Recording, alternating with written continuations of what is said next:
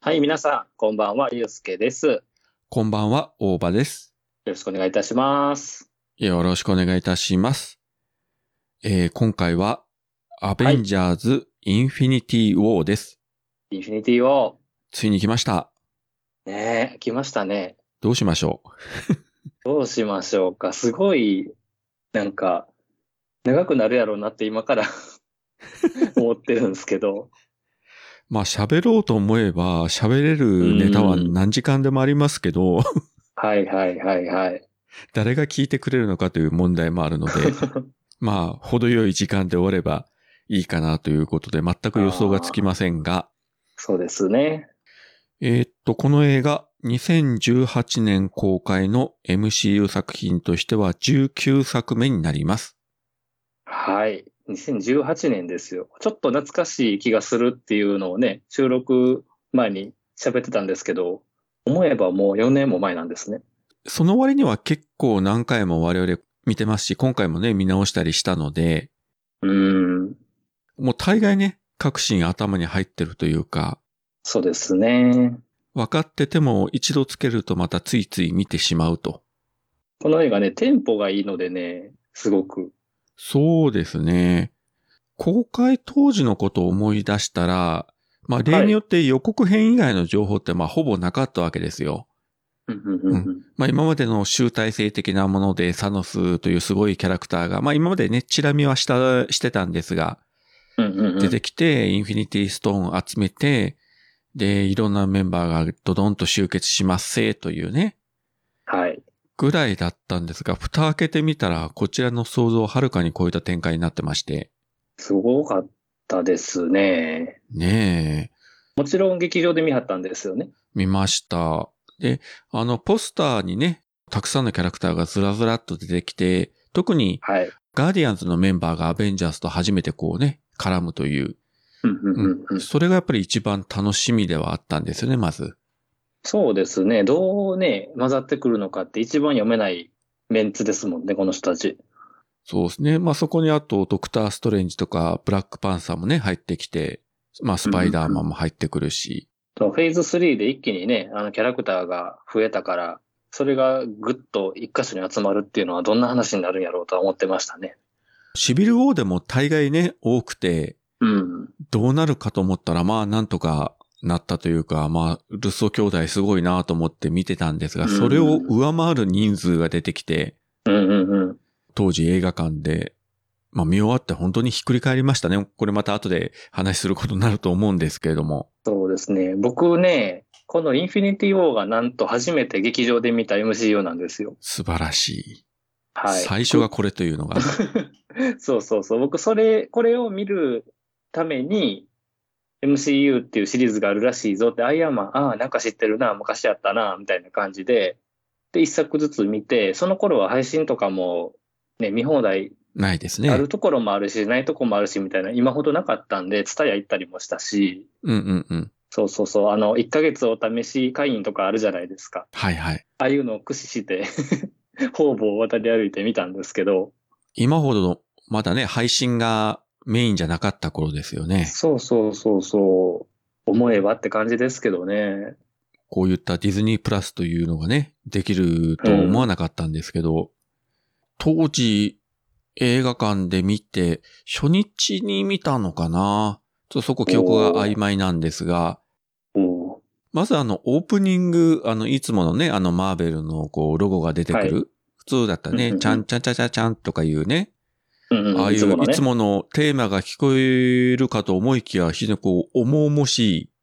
はい。あ、もうなんかそこから、これ違うぞ、いつもの、あれとは違うんだぞ、みたいな。うんうんうん。それまでの、そのアベンジャーズのノリで見ようとしてたら、もう最初から違うぞと。で、本編が始まったら、いきなり、もう層がやられてた、アスガルド人がもう虐殺されてたという、とんでもないシーンから始まるというね。うん。なんか、オープニングからね、いきなりちょっと、あの、この映画は違うぞって、重いぞっていうのがわかりますよね。プロローグとかなくても、いきなり走り始めたという。はいはいはいはい。で、作品で言えばその、マイティーソーバトルロイヤルのラストからもそのままつながる、あのラストから、まあまあ、30分か1時間後ぐらいの話じゃないかと思うんですけれども、うん。地球に向かおうとしたそのアスガルドの船の前に、えーサノスのあのでかい宇宙船が現れて、で、攻撃を受けて、まあ、このインフィニティを始まった段階ではもうかなりの人間がやられてて、えーもうそうももうボロボロに倒されてると。はい。ということで、ムジョルニアがないとはいえ、ねえ、前作で、いわゆる雷の神としての力に覚醒したはずだけど、全く太刀打ちならなかったというね。すでにもう血みどろで倒れてましたもんね、そうが。ですね。で、ここはあの本編では描写なかったんですが、バルキリーとある程度の数のアスガルド人は脱出して地球にも向かってるんですよね。うんうんうん。で、インフィニティウォーの中ではそこの描写がなかったんで、あもしかしたらバルキリーまでもう死んじゃってるのかなとか思って当時見てたんですけどね。いや、そうですよね。こんだけみんな死んでるから、映ってない人も普通に死んでるんやと思っちゃいますよね。ですね。そしてあの、ロキは相変わらず、うん。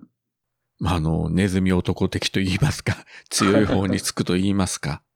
で、隠してたね、あの4次元キューブを出してサノスに渡そうとして、で、その時にまさかあのロキがこれを言うとは思わなかったんですが、えー、我々にはハルクがいるというね。そあれだけあのハルクに対してトラウマを持っていたロキが、う。はいはいはいはい。この後のシーンがまたびっくりしたんですけどね。うー。うんそのハルクが、まあ、素手でね、サノスとやり合って、もう完全に叩きのめされてしまうという。うん、もう、ハルクと言ったら、もうね、一番、あの、暴れたら強いというイメージがついてたんですけど。エイジ・オブ・ウルトラの時に、あの、トニー・スタークがね、あの、ハルクバスター使って、うんうんうんそれでも相当長時間戦って苦労してなんとか、あの、抑え込んだという、そのハルクを、ほんの30秒ぐらいで叩きのめしてしまうという。それもその、ストーンの力とか何も使わず、あくまで肉弾戦だけで叩きのめすというね。素が強いんですね、サノスって。この後のエンドゲームでも、あの、ストーンがないままに、もう圧倒的に強いのを見せつけるんだけど、まあ本作もオープニングでいきなり、まあハルクですらどうもならないと。うん。まあこれ見たら確かにそうでも、こらこうなるわな、みたいなね。そうですね。あんだけ、だって、最強格の二人じゃないですか、アベンジャーズの中でもね。ですね。細かいことを言えば、 これも野暮なツッコミですけど、ロキがそのハルクがいるって呼ぶまで、ハルクは何してたんだろうっていうのが後になって気になったんだけ ど、隠れてたのみたいな。まあそんなことはないでしょうけど。まあでもちょっとね、ロキとハルクとソウの関係がバトルロイヤルでそういでいすね。感じになってるからこそのこのオープニングですよね。あれがなければね、こういうシーンはできなかったし、まあ一応こうチームというかね、連帯感はあった上で、でも全く歯が立たず。うん。で、結局もう気を失ったハルクは、ヘイムダルあ、だ。ヘイムダルが。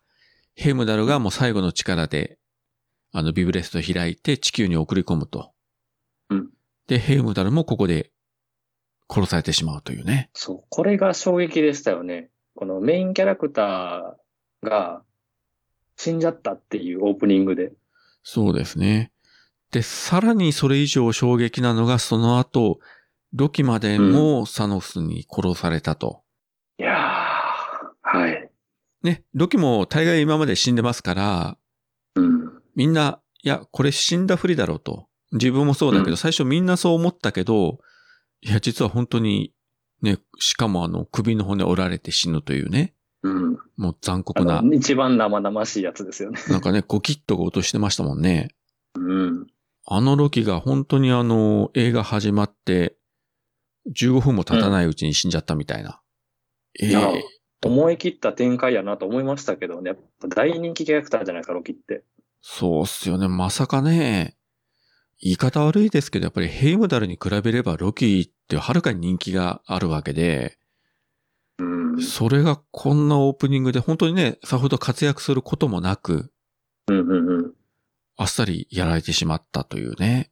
えーだからこの映画見て、オープニング見て、やっぱり今までのシリーズってこんなオープニング重くなかったじゃないですか。はいはい。だから、うわ、この映画は誰が死んでもおかしくないぞってそうないんうで印すよ象だったんですよ。そ公開前の予告で誰が死ぬとか、そんな話はう。ね、うん一切出てこず、まあ当うんう然ん、もうギリギリのところで助かるんだろう、ボロボロになってもね、死ぬことはないだろうと、と。なんだかんだでね。そうそうなんだかんだで。ところがもう開始早々もう二人やられてしまって、じゃあこの後どうなるのみたいな。うんうんうんもうなんか非常に続々ゾワゾワしながら、もうこの最初のシーンをね、見てたんですけれども。覚悟しましたね。これを見て。そうですね。結局この後、ソウは船ごと爆破されて行方不明になって、うん。で、ハルクはそのままニューヨークまで飛ばされて、ドはいクター・ストレンジとウォンがいる、えーうんサンクタム、あの、ササンクタムにはね、い、落下するといちうょうね。ちょうど落ちるんですよね。ちょうどなんかハンバーガーを買いに行こうとしてたのかな、あの時に。うん通り過ぎた後ろに落ちてくるっていう。二人もあの優秀な魔術師がいて、ハルクが落ちてくることを全く気がついてなかっ たり、落ちてきて初いやめいやいや、てほら。びっくりみたいおな。金お、お金持ってるとか持ってないとかいう話してたから。そうそうそう。なんか、ご気くを普通気を取られのたんですよなんか一般庶民の会話をして て、いや、君たちあの、ソーサラースプリームじゃないのみた いな。気がついてよ、と。相変わらず、ウォンもね、本作でもいい味出しますけれども。ねいや、もうね、その後こんなに活躍すると思ってなかっ思たっかてら。なかったですね。見方が変わりましたけどね。ハルクが、まあ、ニューヨークまで来るのが、まあ、15分ぐらいかな、始まって。うん。冒頭のシーンですね。で、ここでようやくタイトルがドーンと出ると。はい。長い。ここまでが長いし濃いし。で、このタイトルが出た後が、ようやくトニー・スタークが出てきまして、うん。なんか公園で、ランニングかなんかしてたのかな、ペッパーと。うんうんうん。で、子供が欲しいとかね、なんかそういう会話をしてたんですけども。夢でなんか見た、見たよみたいなね。そうそうそ子う。供ができる夢を見たよとか。ディズニープラスに入ってます特典映像で未公開シーンというのがいくつかあってですね。あ、はいはいはいはい。で、ここのシーンで実は本編の方では、あの、完全に出番をカットされた、 えーうんかわいそうなハッピーが、 実はここに出てるというシーンがありまして。これ僕、この未公開シーン見るまで、ハッピーおらんことに気づかなかったんですよね。本当にね、出番は少ないんですけれども、スパイダーマンホームカミングの最後に、急遽このね、あの、トニー・スタークたちが結婚するということを発表して、その後いろいろこう、マスコミ対応で追われて、訴えられたとか、いろいろぐちぐちぐちって、うんうんうんで、その一方でその、トニーたち、あの、映そうとしたパパラッチを見つけて追いかけていって、そのまま去っていくというね、本当に出番ここだけみたいなんですけれども。 あー確かにね、カットしても、あの、ストーリー的には全く支障がないシーンなんで、まあ確かにね。まあ長いから切ろうかなというふうに思われたんでしょうね、きっと。まあね、で、監督側のね、人間でもあるから ね。切られちゃうんですよね、 きっと。しょうしょうがないですね。いや、本当にオールキャストなのに、この映画。はハッピーはね、ちゃんとエンドゲームで出番ありますんで、まいいいいあ、ここはこんな感じかなと。で、そういったところに、えー、ドクター・ストレンジがうん。現れてきて、ついに、この MCU 世界で、性格の悪い二人がついに対面するという。ええどう見ても合わないな、この二人は、と、前々から思っていたら、本当に合わないなというね。ギスギスしてましたね。まあ、ストレンジはね、タイムストーンを守らなくちゃいけないっていうね、強い使命感があって、まあ、トニーはトニーでね、まあ、いろいろ使命感もあるんだけれども、そうそうそうそそれをストレートには出せないというかね、ついて車に構えてしまうといううんうんか、まあ、根っからの皮肉屋だから。で、ここであの、ブルース・バナーとも久しぶりにトニー・スターク再会するわけですけどね。う。まあ、長いことは、こう離れてましたね、この二人は。結局あの、エイジ・オブ・ウルトロンからずっと会ってないですからね。ラストバトル終わったらおらへんくなってて、そうそうみたいな感じでしょ、だって。あの、勝手にあの、ジェット機盗んでね、どっか行ったみたいそなうそうそうそう話で。うん。その後が、またウォンの出番で、うん。皆と、あと我々観客に対して、インフィニティストーンの説明をすると。はい。まあ、おさらいですね。ただ、あの、作品内でインフィニティストーンをきちんと説明したってのは、ここが初めてですよね。そうですね。だから観客としてはいろんな、ほら、映画見てきてるからう、ん。把握してるけど、登場人物はそれぞれのストーリーしか追ってないから、そうですねよく分かってなかったはずやから、まあ理にかなってるんですよね、あそこで説明入れるっていうのは。で、やっぱりここで一回、インフィニティストーンっていうのはそもそも何個あってどういったものなのかっていうことを一回ね、観客に知らしめておかないと、今後の、結局この後このストーンの、あの、争奪戦になるんで、やっうん。ぱりきちんと、こんなもんですよ、とはい。いう説明をね、まあ、このあたりが、ウォンがさらさらっとうまいことやってくれたんですけれども、ね まあ、それを聞いてもトニー・スタークは相変わらず、なんかちゃちゃ入れるみたいなね。本当にね、よう結婚できましたな、この人。 ペッパーどこが良かったんだろうかということをね、いつも思うのですが。うん。この後、まあ、いろいろ話をしてて、はい。えー、ブルース・バナーはしばらく地球にいなかったので、まあ、その後のシビル・ウォーの話も知らないし、うんうんうん。まあ、トニーとキャプテンが仲違いしてアベンジャーズ分裂ということもここで初めて知ると。うん。でもサノスが来るから、もうそんなこと言っとる場合じゃないから、キャプテンに連絡しろよと言うと、トニーが、あの、シビルウォーのラストで、キャプテンから、あの、ね、宅急便で送られてきた、あのガラケーを、やおら取り出してということは多分、常に身につけているそうと。そうそう。そうなんですよ。持ってるんやっていうのがね、ちゃんと。普通にね、その、ランニングするかという、まあそういうね、格好なのに、それでも、あうのんガラケーはちゃんと持ってるというところに、でも、なかなか電話ができないというところに、このトニーのこう悩みというか、まあプライドというか、うん。微妙な関係性というのが見えますよね。そうそう。もうそんなこと言ってる場合じゃないって、こう、念を押すんですけどね、ブルースが。サノスのものすごさというのをね、身をもって経験して、うんうんうん。まあこの時点で、あのブルースも、でもそうは死んだというふうに思ってるからね。あ、そうそう。それからね、あの、ビジョンがね、狙われるっていうこともうん分かってるから。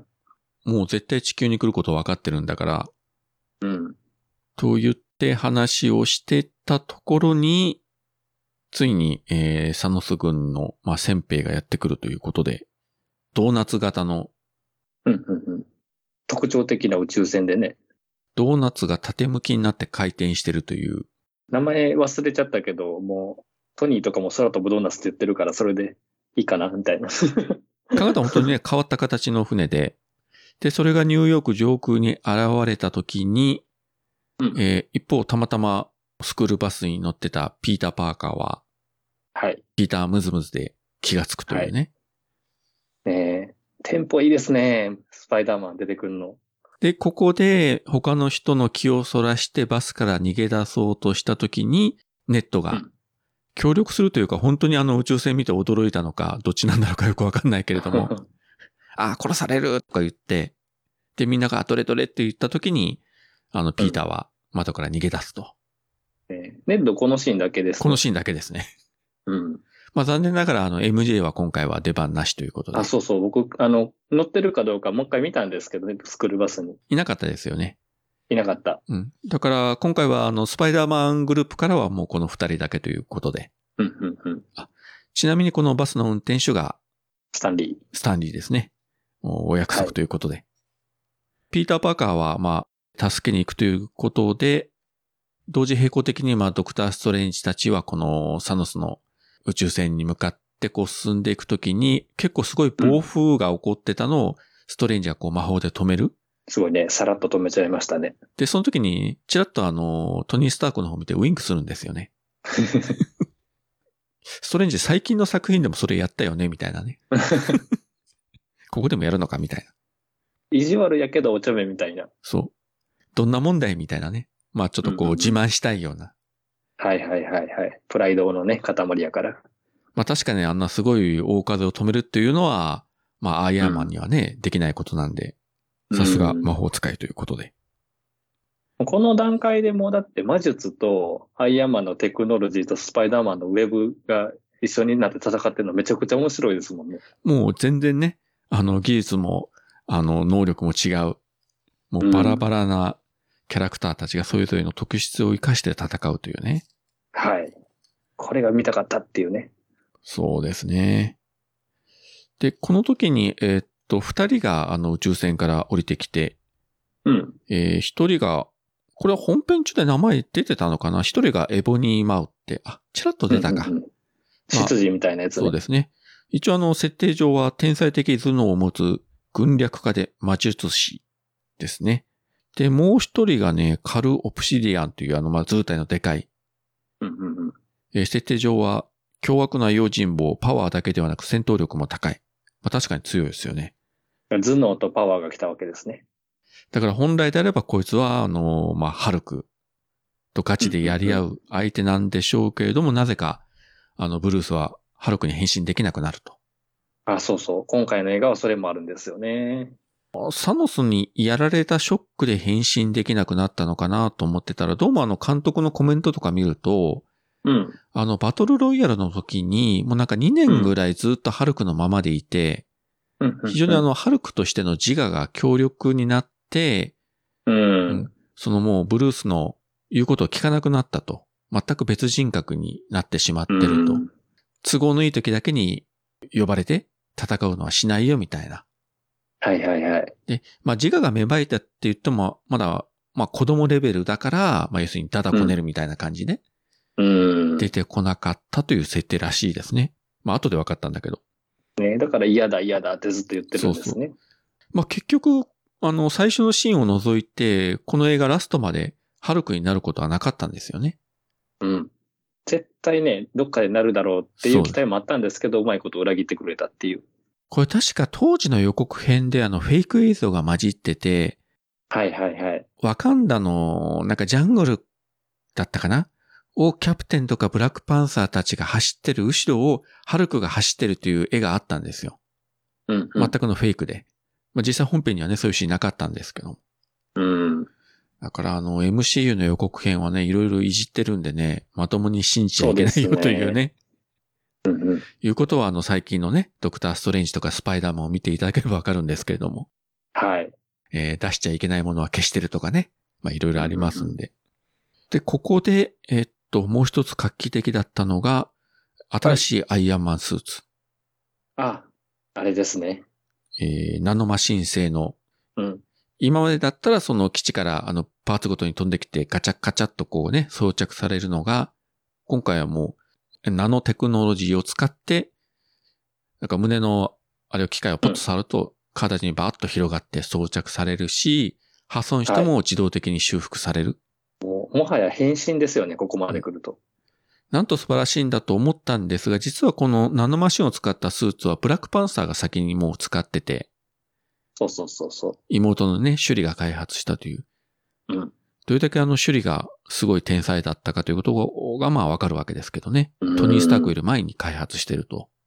ね。で、さらに本作ではそのトニー製のこのナノマシン使ったスパイダーマンスーツも新たに出てくあると、。はいはい。これはなんか嬉しかったな、なんか当時見てて。結構ね、ド派手な配色で、えっ、と、青と赤にこの金色のラインが混じって、うんうんうん。しかもあの背中からね、あの触手というか足が出るというね。本当に雲になるんですよね。ガシャンガシャンガシャンって。これは結構ね、画期的だったですよね。うん。ストーリーの展開の都合上、こういったスーツにしとかないとね、この後この二人宇宙に行くので、うん。今までのスーツじゃどうもならんというのがね。まあね、スパイダーマンに至ってはね、うん。あの、自作とかそんなレベルですからね。基本的に布というね。うん。で、今回の私スーツだと宇宙空間でも息できますというね。はい。さすがでございます。実際こういうものができるかどうかはまあ別にしても、うん、なんか見た目いいなとは思いますよね。うん。で、この後しばらく、まあ、ニューヨークの街中のバトルがあるんですけれども、はい。結局、まあ、ハルクには変身できないまま、ブルースはうん、どっか近くの公園に飛ばされて、うんアイアンマンは必死に頑張ったけど、あの、図体のでかいのとはなかなか決着がつかず途中でスパイダーマンが、えー助けに入る。はい。で、その一方で、えーストレンジの方は逆に捕まって宇宙船に運び込まれそうになって、助けようとしたスパイダーマンも合わせて、まあ、宇宙船の方に引っ張られていってしまうというね。うんうんうんうんもう話がどんどんどんどん進んでいくんで大変なんですけれども。そうそう。そして、えーその時も、ストレンジを助けようとしてあのマントがまた活躍するとあ。そうね。冬マント君大活躍ですね、今回もね。今回もね、いろいろあの、後のシーンでも活躍しますけれども、うんうんうん。非常に優秀ですなというね。まあ、それにしてもね、本当に個々のニューヨークの戦いもテンポが良くてですね、時間はそんなに長くはないんですけれども、あっという間に、あ、次のシーンに行ったみたいな感じで、はい。あの、でかいのは、ウォンの力で、あれ北極か南極に飛ばされて、そうね。で、あの、ゲート閉められて、こう、片腕がちぎれて、 ブルース・バナーの足元に落ちるという。まあ、この後どうなったか、明確に、あの、描写ないんですが、後半ワカンダに出てくるんで、まあ、多分、まあ、どっかで回収されたんでしょう。ということでしょうね。まあ、あのままずっと地球におられても迷惑なだけだし。 だから寒いところに飛ばすっていうのはお家芸、お家芸なんですよね、きっと。そうね。ヒマラヤに飛ばされたストレンジの例もあるし。まあ、そういう意味では、やっぱりあの魔術は便利ですよね。本当にあ便利の、ですね。文字通りどこでもドアという。はいはいはいはい。今までだったら大体ね、その地球上ででの移動だったんですけれども、まあ、この次のエンドゲームになるともう、遠い星と地球をつなぐぐらいのことやってますん で、もうどこにでも行けますねというね。そんなにすごい技なのかという感じではありましたけれども。はい。結局、えー、ストレンジが捕まって、それを助けに行こうとしたアイアンマンも宇宙船の中に、そして、えースパイダーマンも宇宙船の中に行って、はい。地上の方からすれば公式に、えー、まあ、トニー・スターク行方不明というね行、方不明ね。はいはいはい。なったと。まあ、ブルース・バナーは例のガラケーを拾って、キャプテンに電話をしようとする。ちょうどこの電話を仕掛けるところで、こう、陽気な音楽が流れてきて、ここうまいなと思うんですけれども、その音楽が流れつつ、今度は宇宙空間にカメラが切り替わって、うんこ。こで笑ったのが、場所の説明の字幕でいきなりスペースと出るんですよね。ざっくり。ざっ くり、スペース、いや、それ見りゃわかるがな、 スペースでしょ、これはっていう。で、ここでようやく、えーガーディアンズご一同が出てくるというね。ねえここは、ね、音楽といい、話のトーンといい、なんかジェームス・ガンここ来たんかなって思うぐらいのナチュラルな入り、帰り方でしたね。確かルッソ兄弟がシナリオとかをジェームズ・ガンにチェックしてもらったとかいう話がありましたよーね。うんうんうんキャラクターの言い回し声でいいかどうかとか。うん。だから、このインフィニティ・オーとエンドゲームに出てくるガーディアンズのキャラクターたち、別に違和感ないですよね、監督違ってても。そうですよね。まあそういうところとか、もちろんね、そのやってる俳優たちのね、あの演技力もあるんですけれども、まあ今までのガーディアンズの2作と比較しても全然変わらず、いつものノリで。で、特にうん。今回の作品ものすごく重いので、はい。かなりあのガーディアンズが出てきたことで救われましたよね。えー軽くなりますもんね。その場の雰囲気だけでもね。ロケットとかグルートとかが出てこないと本当にこの映画ドヨーンとしたままの展開だったんで、ガーディアンズこういうメンバーにしておいてよかったなと思いましたね。うん。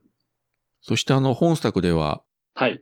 グルートが、まあ、結構成長しておりましそて、う そうそう反抗期というか、ティーンエイジャーになっててね。うんあの、ロケットが、お前樹液が出るようになって生意気になったぞとかね、言ってましたけれども、まあ多分、地球人の年齢でいくと、まあ10代後半ぐらいな もうだから、がっつり思春期ですよね。ですね。でもうずーっとゲームばっかりしてるという。うん。しかもあれは、なんていうんでしょう、かなりローテクというか、あの、インベーダーゲームみたいなやつ。そう そう。どこで手に入れたのか。まあ地球で言ったら1980年代ぐらいの、そんな感じのゲー ムをピコピコやってましたけどね。えなんかでも、アイアムグルートって言って、周りのメンバー何言ってるか理解してましたよね。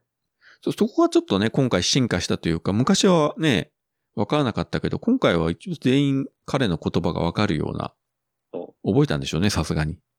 うちらは何言ってるか分かんないですけど、うん相変わらずわかんない。お前なんてこと言うんだとか言い出すから、 何言ってんのかめっちゃ気になるっていう。そうそうもう相当あのーピーヨンが入るようなことを多分言ってるんじゃないかと思うんですけれども、すべて俺はグルートで 終わるという、 シュナの便利がいいキャラクターですね。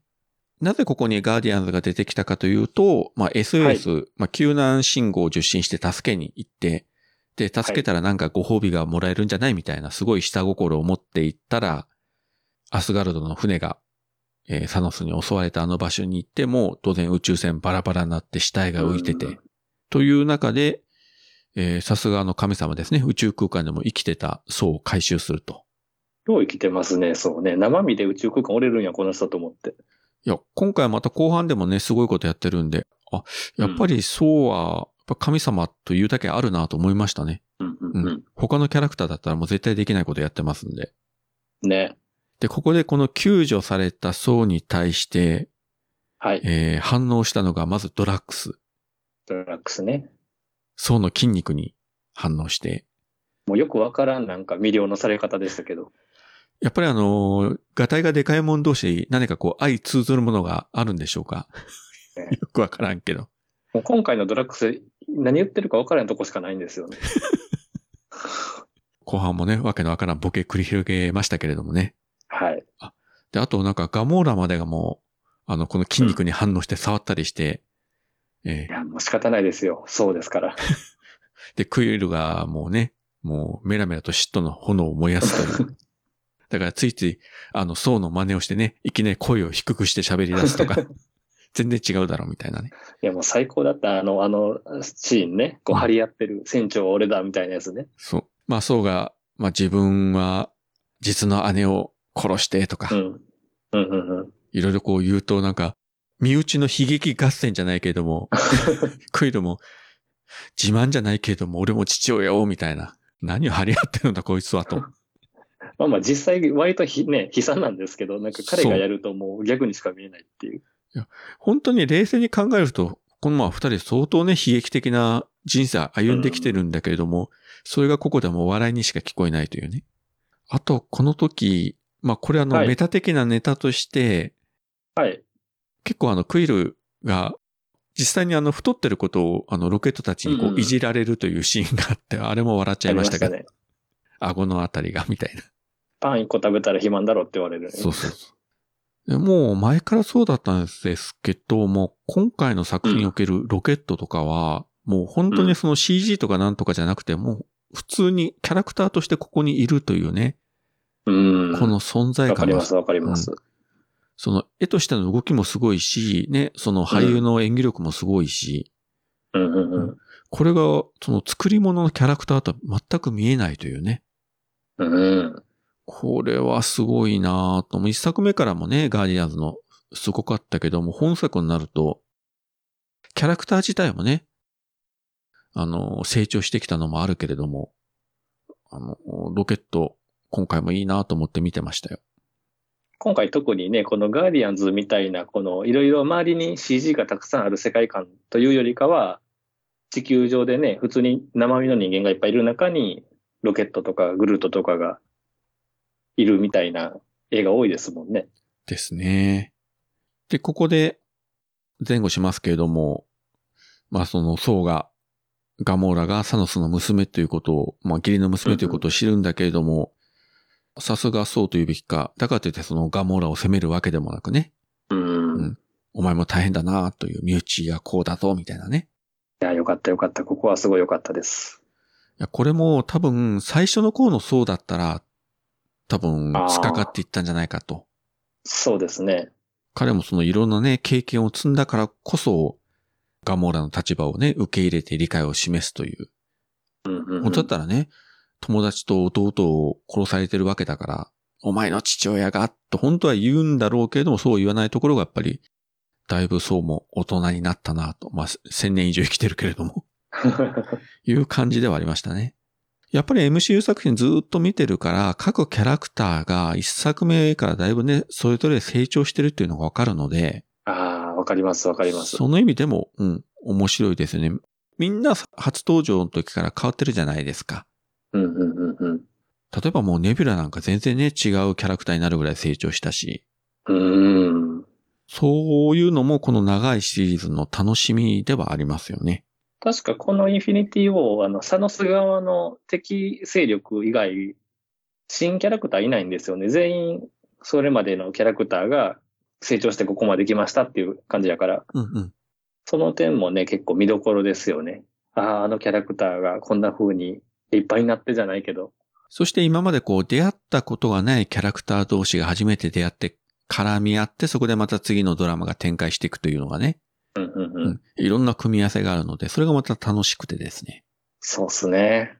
で、この後、えー、まあ、うんガーディアンズは二組に分かれて、えー、ソウとロケットとグルートは、まあ、ソウの新しい武器を机に、えっ、と、ニタベリア、そしてクイルたちは、えーストーンを持つ、あの、前にも出てきましたコレクターがいるノーウェアに行くと。まあ、ここで二班に分かれるという感じで。うん。この次のシーンがまた、えー舞台が地球に戻りまして、はい。えっ、と、スコットランド。スコットランドね。はい。夜のスコットランドで、えーワンダとビジョンの二人のシーンですね。はい。結局、シビル王の後、まあ、ワンダは逃げ出して、うんあの、ビジョン、それを捕まえる役目だろうけど、結局二人して、もはやこう、逃避行をしてるみたいな。うん。別にね、ビジョンは逃げなくてもいいんだけれども、ワンダにこう、付き添ってるというね。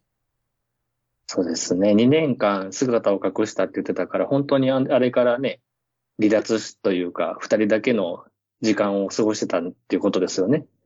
だから、まあ、今後の展開も考えて、この二人だけでこう逃げ回ってる、この時期がもしかしたら一番幸せだった、じゃないかなうと。ん。まあ、そうですよ。ねいつね、捕まるかもわかんないし、まあ、もちろん警察に見つかっても簡単にね、 捕まえられるということはないにしても、うん。まあ、それでも人目を避けて、隠れて生きていかないといけない。けれども、まあ、両方ともね、普通の人間じゃない。はいそういった存在同士で、まあ、まあ、愛し合うようになってしまったというね。ただ、これがまた次の悲劇に向かっていくというのがね。えーだから、初めも言ったけど、やっぱりビジョンはもうどうあっても狙われるっていうのがわかるじゃないですか。そうですね。もうそっからもヒヤヒヤもんですよね。で、今回は、これはもう意図的にビジョン最初の方のシーンで、まあ、敵にやられて、そのダメージで、あの、まあ、フルパワーが出せなくなってしまうというね。うん、うん、うん。これも監督インタビューで言ってたけど、まあ、要はビジョンがあまりに強すぎるんで、いや、そうですよ。ビジョンはめちゃくちゃ強いですからね。だからそこで、ここでこうダメージを与えておかないと話の展開上無理があると。まあそうでしょうね。フルパワーでずっとビジョンいたら、あの、サノスの部下が何人来てもなんじゃない話ですからね。うん。で、その傷ついたビジョンを守って、まあワンダが2対1の戦いをもう本当はにい。決死の覚悟で挑んでいって、うん、うん、うん。本当にね、ワンダけなげだし、だいぶあの、シビルゴンの時よりもワンダのパワー自体上がってますものね。いや、やっぱり強いなって思いますわ、彼女は。結構あの、自由に空飛べるようになってるし、うん。それまでなかったですかね、こんな自由に飛び回る姿は。ね、なんかこの、なんていうの本当に宙を舞う感じでしたもんね、今回。そうですね。で、ビジョンも戦うけど、やっぱりどうしてもやられてしまって、だから、ワンダは目の前の敵を倒そうとしながらも、ビジョンも助けないといけないと。で、次第に追い詰められていくという。ねあれ、これがね、攻める一方やったら多分勝てたんですよ。ワンダの力が。そうでビすジねョンをね、やっぱ守るっていうのがやっぱりあったから。まあ、ないしはね、その、スカーレットウィッチの力がもうこの時にあったりすれば、軽く勝ったのかもしれないけど、まだそこまでのパワーはないんで、うん。なのでね、あの、まあ、この後ね、この二人がどうなるか、特にワンダがどうなるかっていうのは我々先の作品を見てるから知ってるけれども、うん。それを知って、この必死に戦うワンダを見るとね、やっぱね、痛々しいし辛いですよね、見てて。そうですね。う。うんん非常にこうワンダに感情移入してしまうという。で、追い詰められた二人はこの夜の駅に飛ばされて、はい。で、2対1になってワンダがあの必死に立ち向かおうとした時に、その後ろに列車がバーッと夜行列車が走って、うん通り過ぎた後にこう黒い影が現れて、はい。投げられた槍をパシッと受け取って、暗闇が出てきたのが、キャプテンアメリカ。はい。そうです、そうです。最高。このた登場の仕方は最高ですね。であの、キャプテンのテーマミュージックとともにね、うんうんうんで。しかもこのヒゲ面で非常にこう、静観さが増したというか、そう。いや、今回のインフィニティ・ウォーの彼は、いいですよ、すごく。やはりそのシビルウォーの後、ずっと逃亡生活を送ってきて、うん。多分精神的にね、だいぶそれまでのキャプテンとはこう変わってきたところもあるだろうし、うんで、やっぱり強いし、この後、えーナターシャとサムと3人でこのサノスの部下を退けるけど、このチームワークの良さね。そう、やっぱりね、この3人は間違いないなって感じですよね。正直言えば、アベンジャーズの中でもこの3人ってやっぱりふほぼ普通の人間に近いから、めちゃくちゃ強いというわけではないけれども、やっぱり実戦では強いというね。それがかっこいいですよね。この他のね、スーパーパワー組に引きを取らない活躍をいつもするから。そうなんですよね。いやー改めてね、今回のキャプテン。えーしかもあのーまあ、スーツもほぼほぼ全身黒っぽい感じで、うんうんうん。今までのキャプテンのあのスーツとは違う感じでね。そう。なんか今回、あのキャプテンと呼ばれはするけど、この国際的には指名手配犯じゃないですか、まだ。はいはい。やし、あの、髭面とか、うんあと一回もマスクかぶらなかったりとか、そうであす、ね。とはあの、ね、縦もね、後半出てくるけど、あの、正常期を模したやつじゃなかったりするし、キャプテンアメリカというよりかは、あのスティーブ・ロジャースとして戦ってる感じがして、すごく好きなんですよ、今回の彼は。そうですね。あの、うん盾はシビル王のラストで、あの、もうトニー・スタークの元に置いて去っていったんで、はいはいはい。だから、逃亡生活中は要はまあ素手で、盾なしで。うん。まあもちろんうあんの、強化されてるから十分強いんでしょうけれども、うん。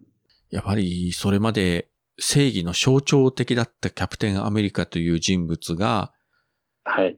逃亡犯スティーブ・ロジャースとして、まあ日陰者の生活をしてきたというのは、うん。うん。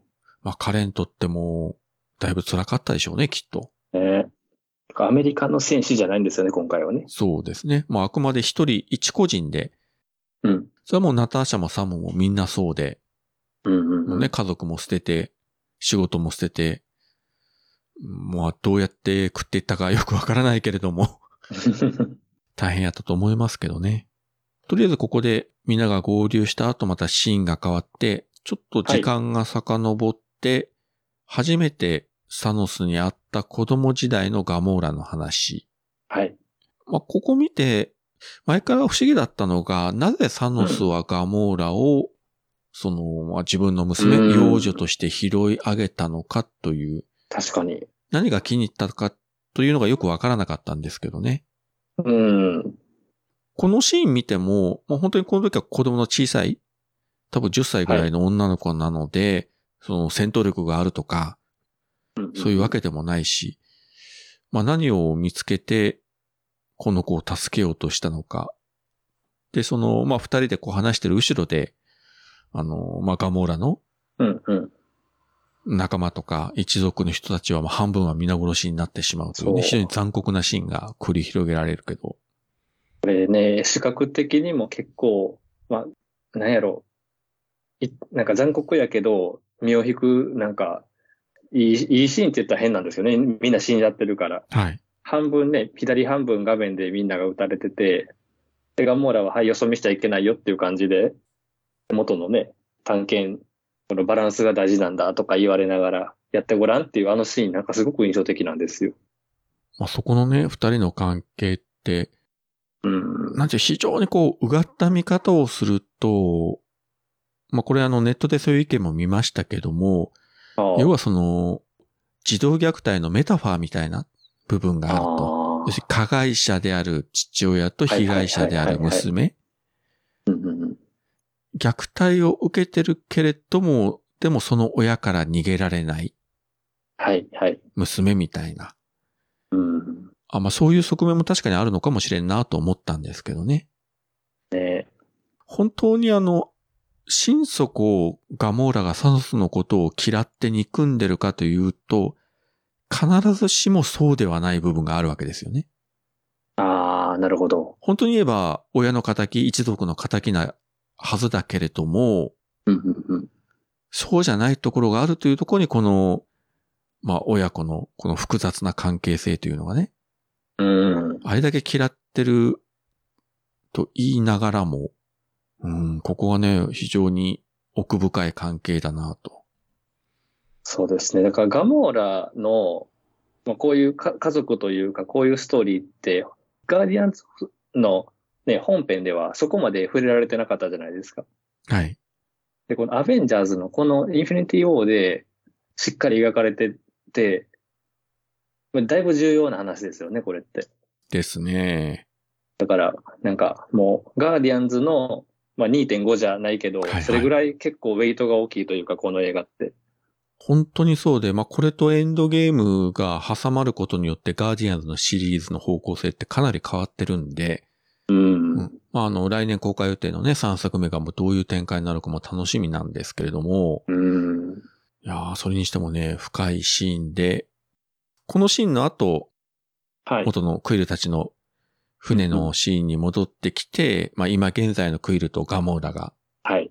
喋ってて、まあガモーラがいよいよの時は自分を殺してとうん。クイルに頼んでるというね。まあちょっとラブシーン的なところがあるんですが、そこでこうカメラが引いていくと、それをじーっと見てるドラックスがいるという。ブラックスね。はい。二人じゃなかったんで1す時間前からそこにいたと。 で、本人曰くなんか、超絶の技をマスターして、気配をけ消すことができるようになったと。いや、全然消えてないし。なんかね、姿が見えなくなる技だって言っても、マンティスに、あードラックスとか言われてたけど。 クソって言って帰っちゃう。そうそう。しかもナッツ食べてるというね。俺の動きは超スローすぎて誰にもわからないとか。 もうまあ本当にわけのわからんこと。今回のドラックスはすごいですね。このわけのわからなさというのが。 うん。いや本当にだから、ガーディアンズのクイルとガモーラがシリアスにならざるを得ないから、うん。このマンティスとドラッグスですよね。なんかもう常にボケるというか。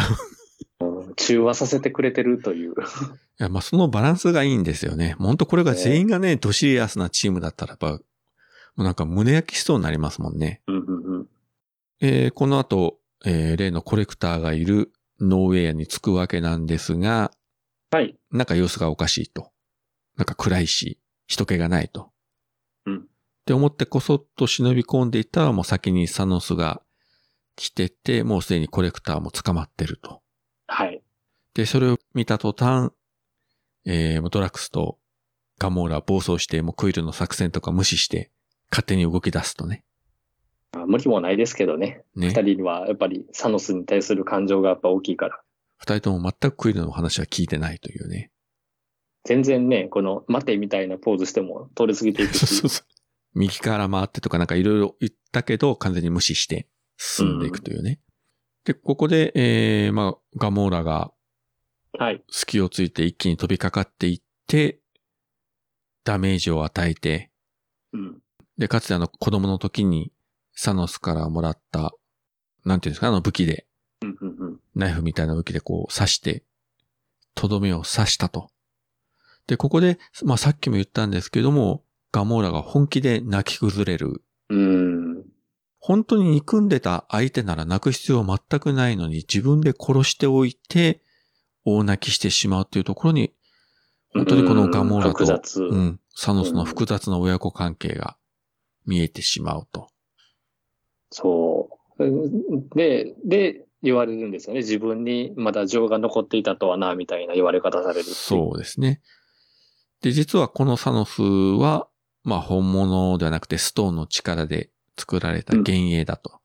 まあこれ以降本当にあのストーンの力で何でもありなことをやりますもんね、サノスは。リアリティストーンってこういう力だったんですね。そうですね。まあもともとね、本当に強いサノスがストーンのいろんな力をね、フルに使いこなすんで、まさにこう鬼に金棒というか、うんうんうんまあ逆に言うと、相当前もってこのストーンの特性というかね、能力を研究してたんだろうなと。じゃないと使いこなせんもんね、こういうのは。ね手に入れた瞬間をものにしてますもんね、どのストーンも。そうですね。トニーとかストレンジたちより以上にずっと何年もストーンを探して研究して、で、実際手に入れたらこういうことができるんだというね、こういう使い方ができるんだということを相当細かく調べ尽くした上で、あのうんガントレットも作らせてそうそうそうそ動う。き出したというね。で、結局はこのシーンで映ってる、あのーまあ、コレクターとか街の様子も全て幻影だったと。まあすでにもう、んあのね、ノーウェアも落とされた後やったってことです、ね。もう炎の中に、という感じで。まあ、あの、コレクターがね、あの、最後蹴るときに手振ってましたけど、うん。まあまあ本人はもう死んでるんでしょうけどね。でしょうね。ねえ。ここでもね、そのさっき言った、まあ、サノスとガモーラの関係がね。うんうんうん。で、あともう一つあるのが、はい。サノスに捕まったガモーラを助けようとしたクイルが、はい。ガモーラの頼みを聞いて、本気で殺そうとしてね、ガモーラを。うんうん。あの、銃の引き金を引くんですよね。うん。普通だっこたらのこう、ね。だいたいこういうシーンだと普通やっぱり撃てないじゃないですか。うん。どんなパターンの話でも。なんやかんや言っても打てずに、あ、え俺にはやっぱり打てないとか言って、言うのが普通だけど、その時間違いなくクイルはガモーラを殺すつもりで引いたけど、酸素の力でなんかシャボン玉が出てきて終わるうみたいな。ん。いや、だから、まあ、本、本物の、だから愛だったわけですよね、この二そ人うでの。すよね。いくらガモーラが言ったからといって、じゃあうん引き金引けるかって言ったら本当は引けないんですよね。うんそれをやってしまったクイルはやっぱり、どれほどね、ガモーラのことを愛していたのかと。そう、いや、それ、それまで、ね、そこまでの思いを持って引き金を引いた、その決死の決断をしたのに、のにさらわれるんですよね。ですね。それでも全くサノス的にはね、通用しないし、まあ多少関心はしたみたいだったけど、うん、うん、もうサノスのレベルがすごすぎて、うん。本当に。にこう立ち打ちならないというか、うん。歯止めが効かないというか、どうすれば止められるのかっていうのは全く見えないですよね。弱点もないし。うん。なんかね、初めのオープニングとか見てるから、これガーディアンズ組がサノスに立ち向かったとこで勝てるわけないじゃないですか。うん、もちろんね。ねだから、いや、どうなるんかなと思ったけど、まあ、ゆ誘拐というか、誘拐される展開で、一応ホッとはしましたね。もう、2、3人死ぬんじゃないかなと思ったから。いや、ここでね、誰かやられてても不思議じゃないんですが、まあ、結局うんサノスは、ここではガーディアンズのメンバーを直接ね、殺すことはなく、あくまでガモーラがね、来るって分かってて、連れて行くための、まうあ、ん罠やったわけですね。まあ、逆に言うと、他のメンバーにはあまり興味がないんでしょうね、きっと。そうそうそうそう、もう眼中にないんですよ。そしてまた次のシーンでは地球に舞台が移りまして、えー久しぶりのあのアベンジャーズの基地に舞台が移って、うんえーっと、ここにはローディと、あと、まあ、映像ですけれども、えーロス長官。はい。いるというね。で、この時点で、まあ、ローディは底ビア協定に署名したことも後悔してると。うんえーアベンジャーズは分裂して、まあこんな事態になってしまったということで、うん。まあ、後悔してるわけで、まあ、彼もね、本当に真っ当なアメリカ軍人で、まあ、国の言うことだからということで、率先して底ビア協定、あの時にはこう署名してたけど、はい。あれはやっぱり間違いだったと。そのせいでね、仲間が分裂して自分も下半身不随になったわけやから、そうですね。それはね、今回は、あの、トニーが作った、あの、サポートのメカをつけて、一応、まあ、日常生活とかはできるようにはなってるけれども、今日あの、脊椎損傷は治ってないからですね。はい。まあ、そういうことをロス長官と話してるときに、キャプテンたちが戻ってくる。うん。ロディはあっさり、長官たちの立体像を消して、まあ、キャプテンと握手をして、元にの、な、関係に戻るとね。うん。ある意味、だから、その管理されるとかね、あの、そういう話があったじゃないですか、うんうんソコビア協定とかっていうところに、はっきりもう、アベンジャーズとして意思表示した場面ですよね、ここは。ですね。まあもともとね、あの時に対立したかといって、こう、個人的に憎しみがあったわけでも何でもないから、あくまでこう、主義主張の違いだけだったんで、うんうん。まあ元の関係に戻るのもね、問題なくと。で、そこにさらにブルース・バナーが現れて、はい。ナターシャとの間にこう、微妙な空気が流れると。はい。もう、あれは微妙ですよね。その場に自分がいても微妙だと思う。 面白いのがその時に、あの、サムがこう、気まずい空気ってこうね、言ってるんだけど、その横で、あの、ワンダとビジョンは、全然分かってなくて、なんか、ハテナマークを 出してるというね。あなたたちをどうこうしようって言ってた時にいろいろあったんだよって話を。そうそうそう。 その意味では、この二人は、ちょっとそういうところは鈍感なんだな、というね。まあ、ピン、ピンとこないですよね。そうサム、一体何言ってるのみたいな顔で見てた んで。本当にこの映画、こう、笑えるシーンがあんまりないからね、貴重な、あうんの、シーンなんですけれどもね。で、その後、まあ、みんなでこう、いろいろ話し合って、はい。まあ、結局、ビジョンが、やはり自分の頭にあるこのストーンを破壊するしかないと。うん。で、そうしないと、もうサノスには勝てないと。いう話になってるんだけども、当然周りはね、みんな反対して。そうですよね。で、ブルース・バナーはうまく取り出せば、もうストーンとビジョンは別々に存在できるから、ビジョンが死ぬこともないんじゃないかということを提案して。そうそうそう。だからこれ聞いて、ちょっと、あ、その路線でストーリー動いてくれるんちゃうかなっていう希望が湧きましたね。その、初め見た時そはうね。ですね。で、その一方で、ビジョンはワンダに対して、君の力だったら、ストーンを破壊することができる。同じ力だから、みたいな。うんうんそうまた酷なことを言うわけですよ。うん。残酷ですよね、これがまた。まあ結局、ワンダも小さい頃からストーンの影響を受けて、うんまあ覚醒したところがあるんで、同じようなパワーを持ってると。まあそういう意味ではキャプテン・マーベルもそうですよね。ストーンの力によって覚醒そしうてですスーねパーパワーを手に入れたというね。うんうんうん。まあそういうことがあったんですけれども、やはりあのビジョンを生かす道を選んで、石を取り外すことができるのがどこかって言ったら、地球上にはあそこしかないと。はい。いうことで、ワカンダを目指して旅立つうと。まいことできてるなぁと思って。えー、ちゃんと繋がってきますね。ね、ちゃんとキャプテンね、シビル・ウォーの最後でワカンダいてましたからね。で、次にパッとカメラが、あの、ワカンダの方に切り替わって、うん。ティチャラとオコエが、はいえーバッキーのところに訪ねていくシーンですね。うん。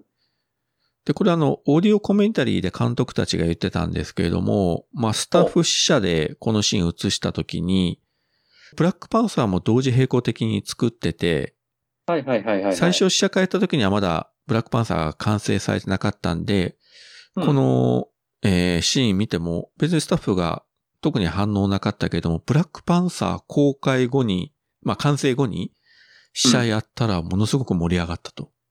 みんな喜んで、あ、わかんだな、みたいな感じで。はいはいはい。ワカンダとはっていうね。ブラックパンサーがね、あの当時超メガヒットして、えっと、アベンジャーズ一作目を上回る興行収入を上げたというね、うん。アカデミーの作品賞候補にもなったと。はい。すごいヒットしましたからね、あの時に。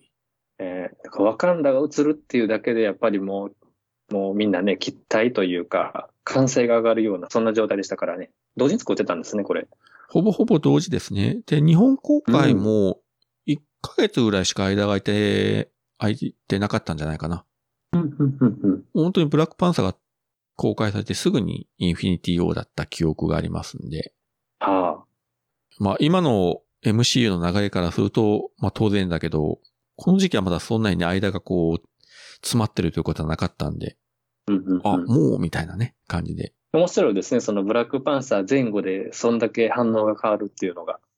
この後のシーンが、あの、未公開シーンで、あの、収録されてるんで、ディズニープラス加入の方はぜひ見ていただきたいんで すが、チチャラと、はいえー、マオコエとバッキーのシーンで、まあ結構シリアスなね、あの、義手を持ってきて、もうすぐ敵が来るみたいな話をしてる時に、うん、うん、画面右にバッキーがいて、真ん中にティチャラがいて、左側にオコエがいて、で、ティチャラとオコエの間のちょっと離れた向こう側にヤギがいるんですね。うん。おで、これ別に本編中は何何もないんですよ。うん、うん。で未公開シーン見たら、ちっちゃらが真剣なセリフを言ったタイミングで、奥の駅がめーと泣き出して、お声が爆笑して NG になったというシーンがありますね。お 声いいがなそれ爆笑してるシーンはね、本編にありませんので、ぜひ見ていただきたいと。 いや、お声の爆笑を見たい人はディズニープラスやね。これがね、本当に非常にいいタイミングで泣く んですよ。わかってるかのごとく。もうみんな笑い転げてるというね。いいですね。アニマル NG 大好きですよ、僕。 NG シーンだけを集めたのもあるんですけれども、やっぱりこう本編が重い分ね、あの NG シーンでみんなが笑ったりね、あと踊りまくってるシーンを見るとね、気持ちいいですよ。 ワンダがね、ニコニコ笑ってるシーンとかね、いっぱいありますからね。うんうんあの、もう巣のね、エリザベス・オルセンが笑ってるシーンとかありますんで。はいはい、はい。こういうのを見ると非常に、やっぱ作品はシリアスだけど、撮影現場は楽しかったんだよね、みたいなね、うん。感じになります。やっぱそうじゃないとやれないですね、こんなきつい作品作りは。まあなんか、ちょっとあの、話ずれるけど、やっぱりキャスト時にみんな仲が良くてね、和気あいあいとやってるっていうのがいいですよね。こういう作品って。そうですね。絶対そういったその人間関係に滲み出ますもんね。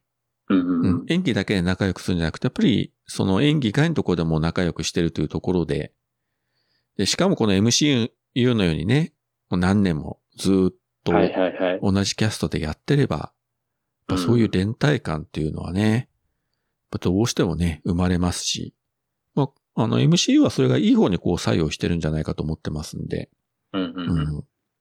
まあそういうね、本編にはない爆笑シーンを見た後に、また舞台が宇宙に戻って、今度はえー捕まったストレンジが、はい。えー、なんて言うんでしょうね、こう、えー、四チ方クチク八され方てかましら、たねうん、針を刺されそうになってるというか、まあ、針刺さってるけど、みたいな。これはちょっと痛いし、痛いね。痛いですね、これは。どちらかというと、こう、ホラー映画でよくあるようなね、シーンで。ね。で、ここで、それを助けようとした、こう、トニー・スタークが、まあ、まあ、天井というか上の方から覗き、覗き込んでる時に、はい。えー例のマントと、それからこっそりついてきたピーターが現れるというね。はい。本当はね、トニー・スタークとしては、もうピーター・パーカー巻き込みたくはなかったんでしょうけどね、やっぱり保護者としては。うん。しかも宇宙だし、来ちゃったみたいな感じやから。来ちゃった。まあ、ピーター・ピーターでね、まあ、良き隣人として活躍したいみたいなそ。うそうそう。まあ、その気持ちはね、わかるんで。というかもう宇宙だから帰りようもないんで、もうやむを得ず、そのまま、ねピーターにも協力させると。ここ良かったですね。トニーがね、ピーターにどうやって助ければいいと思うって、こう、作戦を考えさせて実行するっていうのが、ちょっと師弟関係っぽくて。だ相変わらずあの、オタク的な答えをね。うん。エイリアンって古い映画見たっていうね。はい。あやっぱりこの世界にもエイリアンはあるんだな、みたいなね。もう、まああまり言 SF う。と怒られるよっていうやつやけどね。そうそう。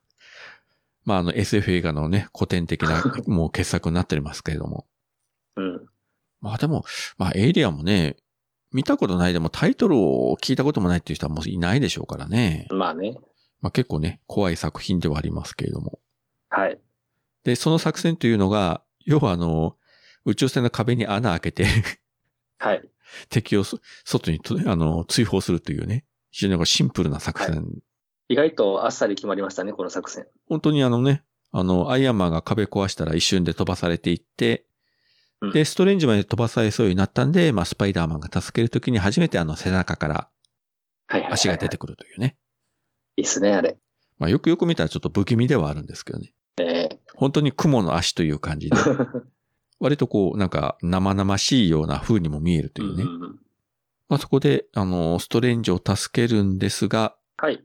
助けられた後の大勢がいきなり船の向きを変えろというね、ありがとうもなしでよ。なしに、あの、いきなりその場を仕切り始めるという。ギスギス、ギスギス再びですね。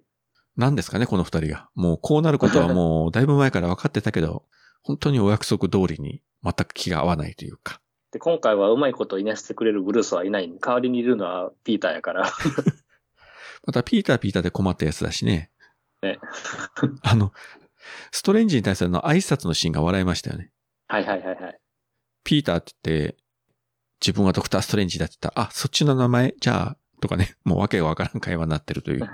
だってスト、ストレンジって本名やから、ヒーローネームも何もって感じやけど。しかもね、ドクターだし、そのま ま、そのままなんですけどね。まあ、後にね、このストレンジとピーターが、まあ、コンビを組むことになるとは思わなかったですけれそどうよ、も、そうよ。それ見てるからね、この3人で行動してんのってこんなに意味のあることやったんやって思いましたもん。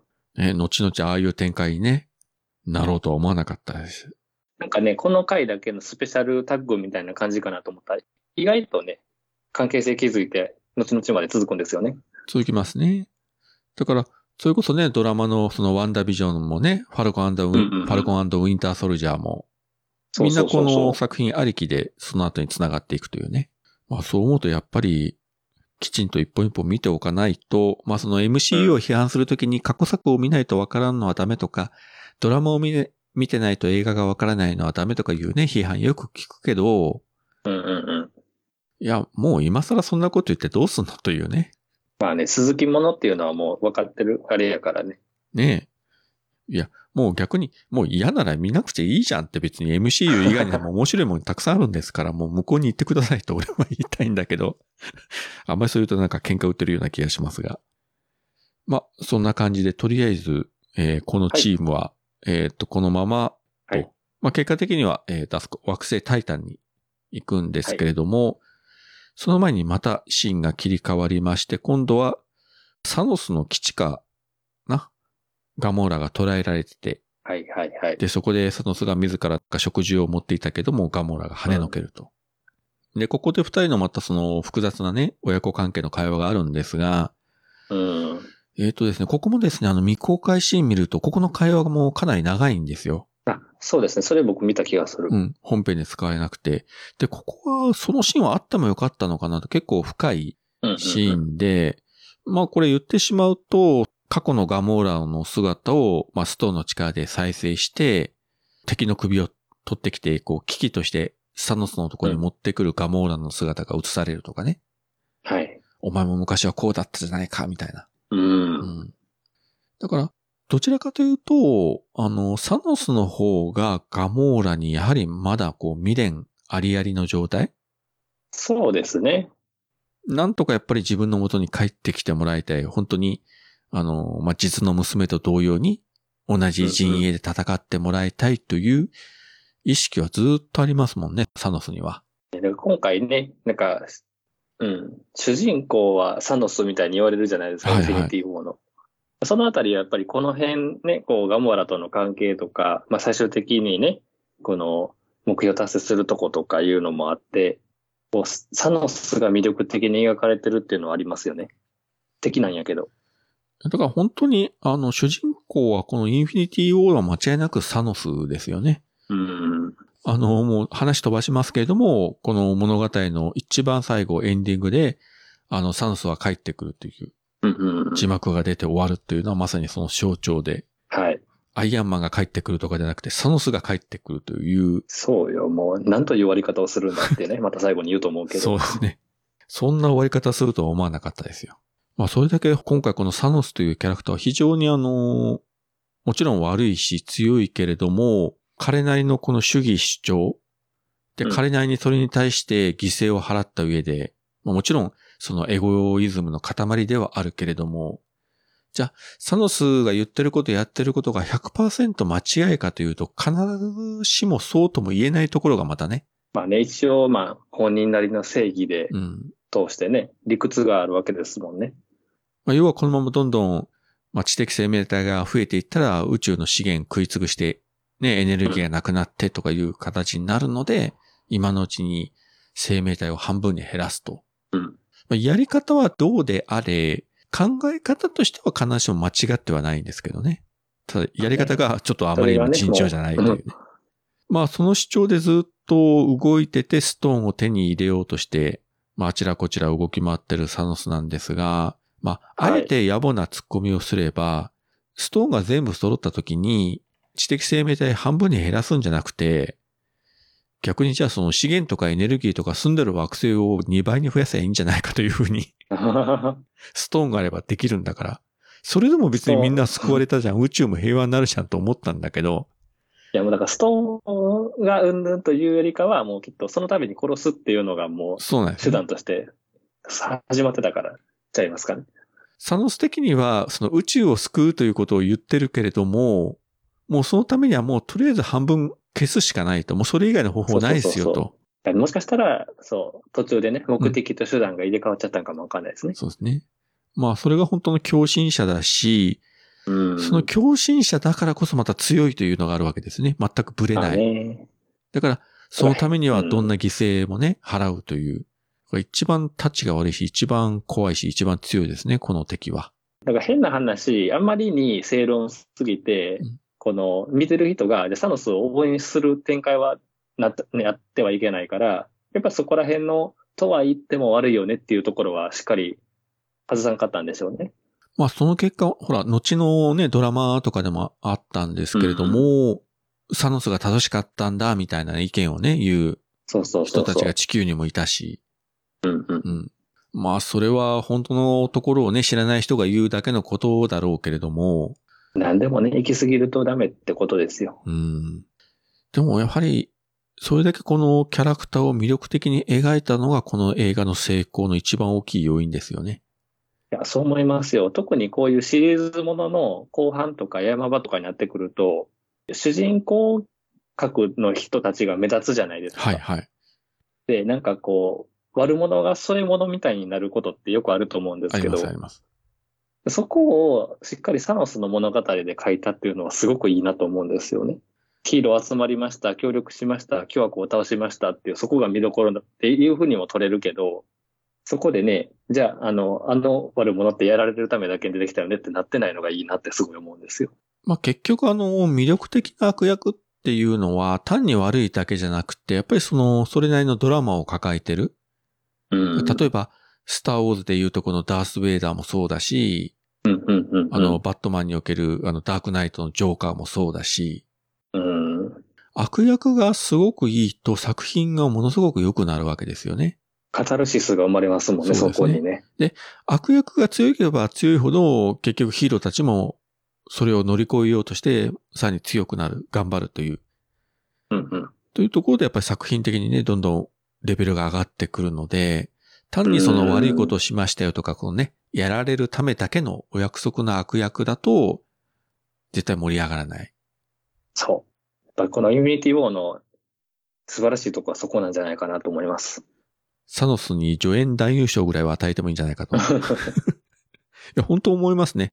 このキャラがこうじゃなかったら、多分だいぶ評価が違ってたと思うので。うん。で、話をまあ、また本編の方に戻すと、はいはいはい。ガモラの口を割らせるために目の前で、あの、ネビュラを拷問にかけるというね、バラバラにしあこて、こでネビュラが来ましたかっていうね。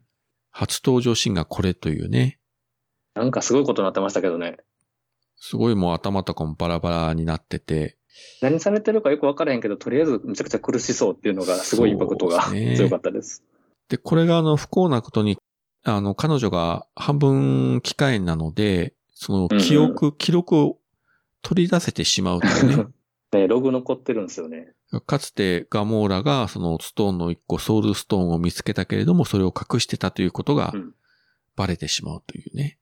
これもう証拠掴んでるのにこういうやり方やるのがまたサノスのいやらしいところやなっていう。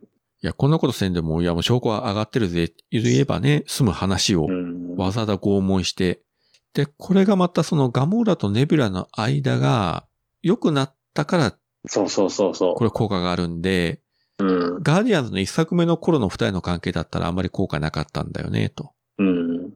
エンドゲームの方になりますけれども、あそこではい。あの、ネビュラと、あの、まあ、もう一人のガモーラの会話の中で、そのガモーラが、二人の関係はどうだったのうんうんとうん聞いたときに、最初は殺し合う仲だった。でも、その後友達になって、うん姉妹になったと。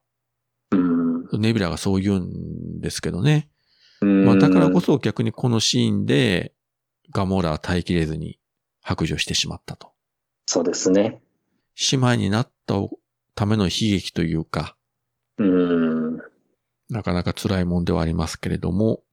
で、この後がまた層の方はいに話が戻ってきて、ロケットとグルートと3人でニタベリアを、えー目指してる宇宙船のシーンから始まると。はいここでまたあのーロケットと層の会話がいいんですよね。ね、この組み合わせいいなーって思ってますわ、この3人組。そうね、こんなにこう、うまくはまるとはね、思わなかったし、うん。ロケットが本当に、まあ、口は悪いけれども、非常にこう、層のことを気遣いながらうん、励ましてるというところがね、まあ、彼のこう、成長度合いを、昔のロケットだったらこんなことを言わないよな、ということをね、そうですね。まあ、ここではね、もう船長とか言われて、まあ、おだてられたこともあるんでしょうけれ ども、うさぎくんって言われても怒らへんし。そうそうそう。層の方は、まだ、結構突っ張ってるというか、まあ、痩せ我慢ですよね。まあそうですね。うん。まあ、ロキとかね、ヘイムダル殺されて、自分をボロボロになって、殺されかけたけれども、いや、もうなんちゃない、もう、この怒りがパワーになって次は倒すんだ、みたいなことをね。うん。言えば言うほど、こう、痩せ我慢して、無理して言ってるんだな、ということがね、こう、見る方にわかるんですけれども。今回の層はもう完全にもう復讐の鬼になってるじゃないですか。はいはい。だから、ね、あのーラストシーンとかで勝てなかったのもそれ、そのせいやろうなと思うんですよ。ですね。うん。本当は、もうちょっとのところで、あの、ラストで、ね、あの、ソウはサノスを倒すことができたうんうんうん。ほんのちょっとの失敗、まあ失敗じゃないけども、まあまあまあね。うん。ただ確実に倒せるところまで行ったのに倒せなかったというのが、まあ後々、そう自身も苦す、あの、苦しめることになるし、うんうん。まあ結果として、デブデブになっちゃうというね。そうそうそうそう。ね、ずっともうそれがトラウマになっていくんですもんね。あの、エンドゲームになるまでずっと。あと一本のところで本当の意味でのヒーローになれなかった層の話でもありますよね。そう、それ、そう思います。もう、そうの時にそうっていうの僕すごいドキドキしてるんですけど、さっき から。相槌の打つ時に。あ の、いろんな番組聞いたら大体そういう話が出ますよね。で、ここでもちょっとあの、笑えるシーンが、あの、ロケットが、あの、持ってたあの、義眼を、層に渡して、これ使いな、みたいな。よう、よう、よう、あそこ、あそこで、あの、両目揃うんやっていうのも、なんか、よう考えましたね。いいのと思ったけど。で、あの、そうは平然と、あの、すぐ、あの、眼帯を取ってこう入れようとして、それ見た、 あのロケットが、うえーというね。俺ならせめて洗うけどな、とか言ってね。でこその後、何かあの、うわーっていうので書き消されるけど、隠してた場所がお尻のって言いかけるじゃそうないそですうそうか。そうそう。 恐ろしいですね。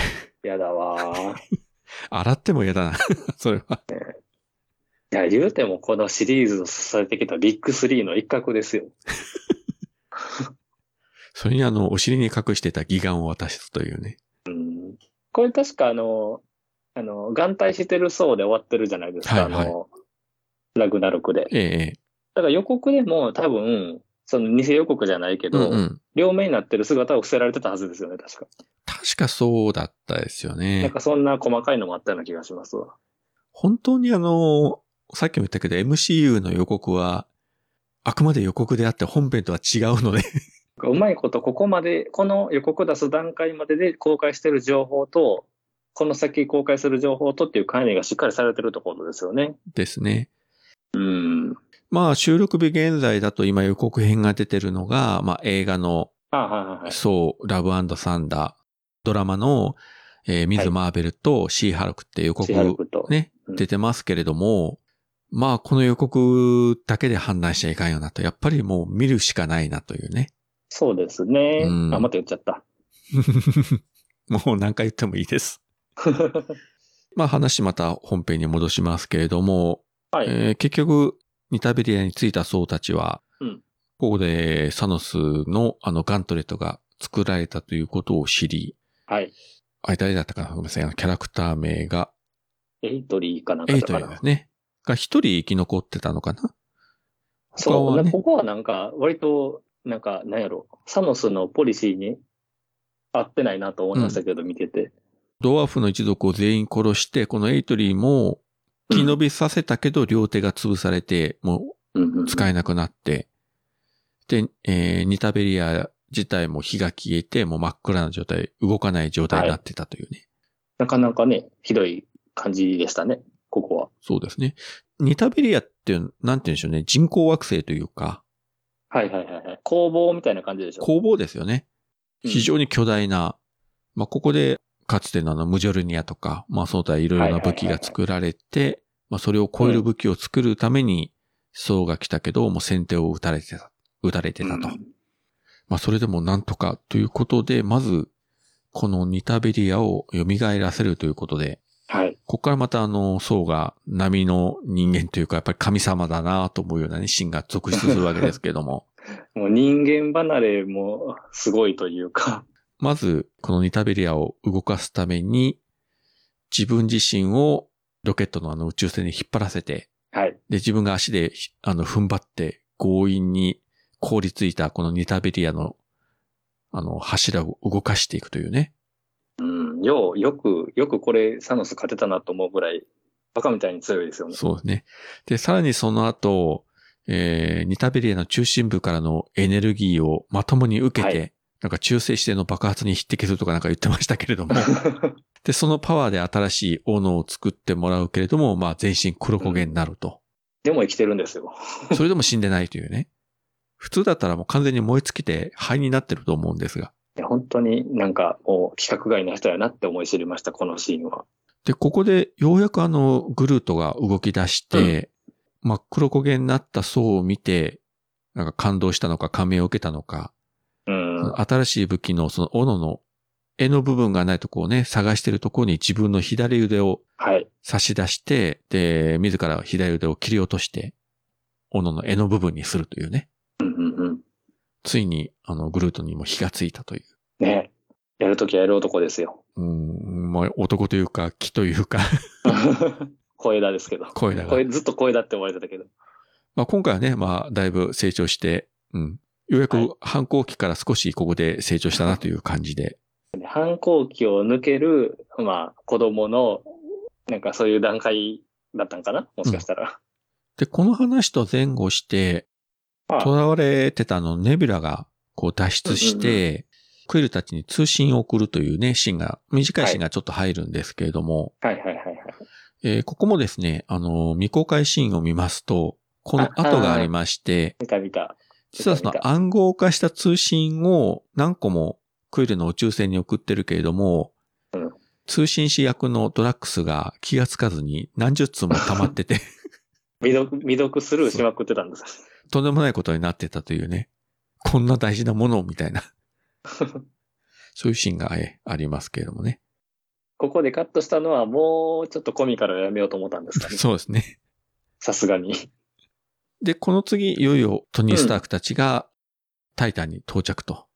はい。まあ、キャプテン・マーベルを除けば、地球人として初めて異星人の惑星に降り立った3人になるのかなそうですね。そうなりますね。ドーナツ型の宇宙船も墜落したショックでもうバラバラになっちゃって2つに割れて、3つか4つにバラバラになっても地面に激突して、で、あれ、ストレンジがね、なんかバリア張ってくれたから、かろうじて助かったけど、そうじゃなかったらみんな死んでるよな、みたいな。もうあそこで映画終わってますね。ねえ、だって大気限界からね、そのまま落下していって地面に激突だもんね。途中でなんかアイアンマンスーツとかね、うんアイアンスパイダーのスーツ着てたけど、多分意味なかったでしょうしね。まあね。とりあえず到着して、やれやれと思った時に、い、きなりこう襲撃を受けると。そうそうそう。ここも結構好き。で、襲撃した、来たのが、まあ、クイルたちガーディアンズのメンバー。そうそうそう。ガーディアンズ組対アイアンマン、ストレンジ、スワイダーマンっていうね。まあ、要はあの、クイルたちは、この宇宙船に乗ってたんで、サノスの一味だと思って、まあ当然の判断でしょですね。えー俺のガモラをどこにやったみたいな感じでう。うん。やってたけれども、まあそのバトルの途中で、えっと、マンティスがソウの名前を出したのかなあの、そうがなんかアベンジャーズの話を教えてくれたんですよね。うまいこと。よかったって。そこで、で、ピーターが、あの、アベンジャーズの名前を出して、そこでようやく、こう話が繋がってきて、こう誤解が解けるというね。短いシーンやったけど、ちょっと何、この、この人たちがこう、やり合うとこういう感じなんやっていうのが見れて楽しかったな。考えてみたら、あの、ピーター・クイルって、まあ、もともと地球人で、うんあの、子供の頃にね、誘拐されて、あとずっと宇宙に行って、はいはいはい。何十年かぶりにね、地球人に会ったはずなんだけれども、確かに。いうん。その感動は特になかったみたいですね、ここでは。やでもちょっとなんだっけ、あのー全然年代合わへんはずやのに、ピーター・パーカーがオタクなおかげで、なんかフットルースがどうのとか、そうそそうそう。の辺で意気投合したりっていうちょっと面白いシーンもあって。えー、なんかピーター同士相通ずるものがあったのか。やっぱりあのー、笑ったのが、えーっと、はいはいはい。えートニー・スタークが、あの、クイルに対して、お前地球人かって言ったら、水売りだよ というね、いや水よりも地球だろうって。そう話が噛み合ってないわ、みたいな。絶妙にバカなんですよね、ピーター・クイルの方が。そうですね、もう見事にバカっぷりを、あの、発揮してく れて、まあ、これでとりあえずは、まあ、一見落着じゃないけれども、まあ、とりあえず、まあ、仲間というか、まあ、共になサんなノらス同とじ国の出身よっていうね。という感じでね。うん。で、だんだんこうやってこう、また新しいキャラ同士の関係が作られていくと。うんうんうん。うん。いうことで、もう、このあたりで物語的にはまあ半分ぐらいかな。半分を経過したぐらいかな。くらいかな。うん。ですよね。で、えー、その後がいよいよ舞台が惑星ボーミア、ボーミア。ああ、もうボーミア来ましたか。ソウルストーンがあるところに、サノスとガモーラがやってきて、そこで案内役に出てきたのが、まさかのレッドスカル。レッドスカルね。これはびっくりしたな。本当にびっくりした。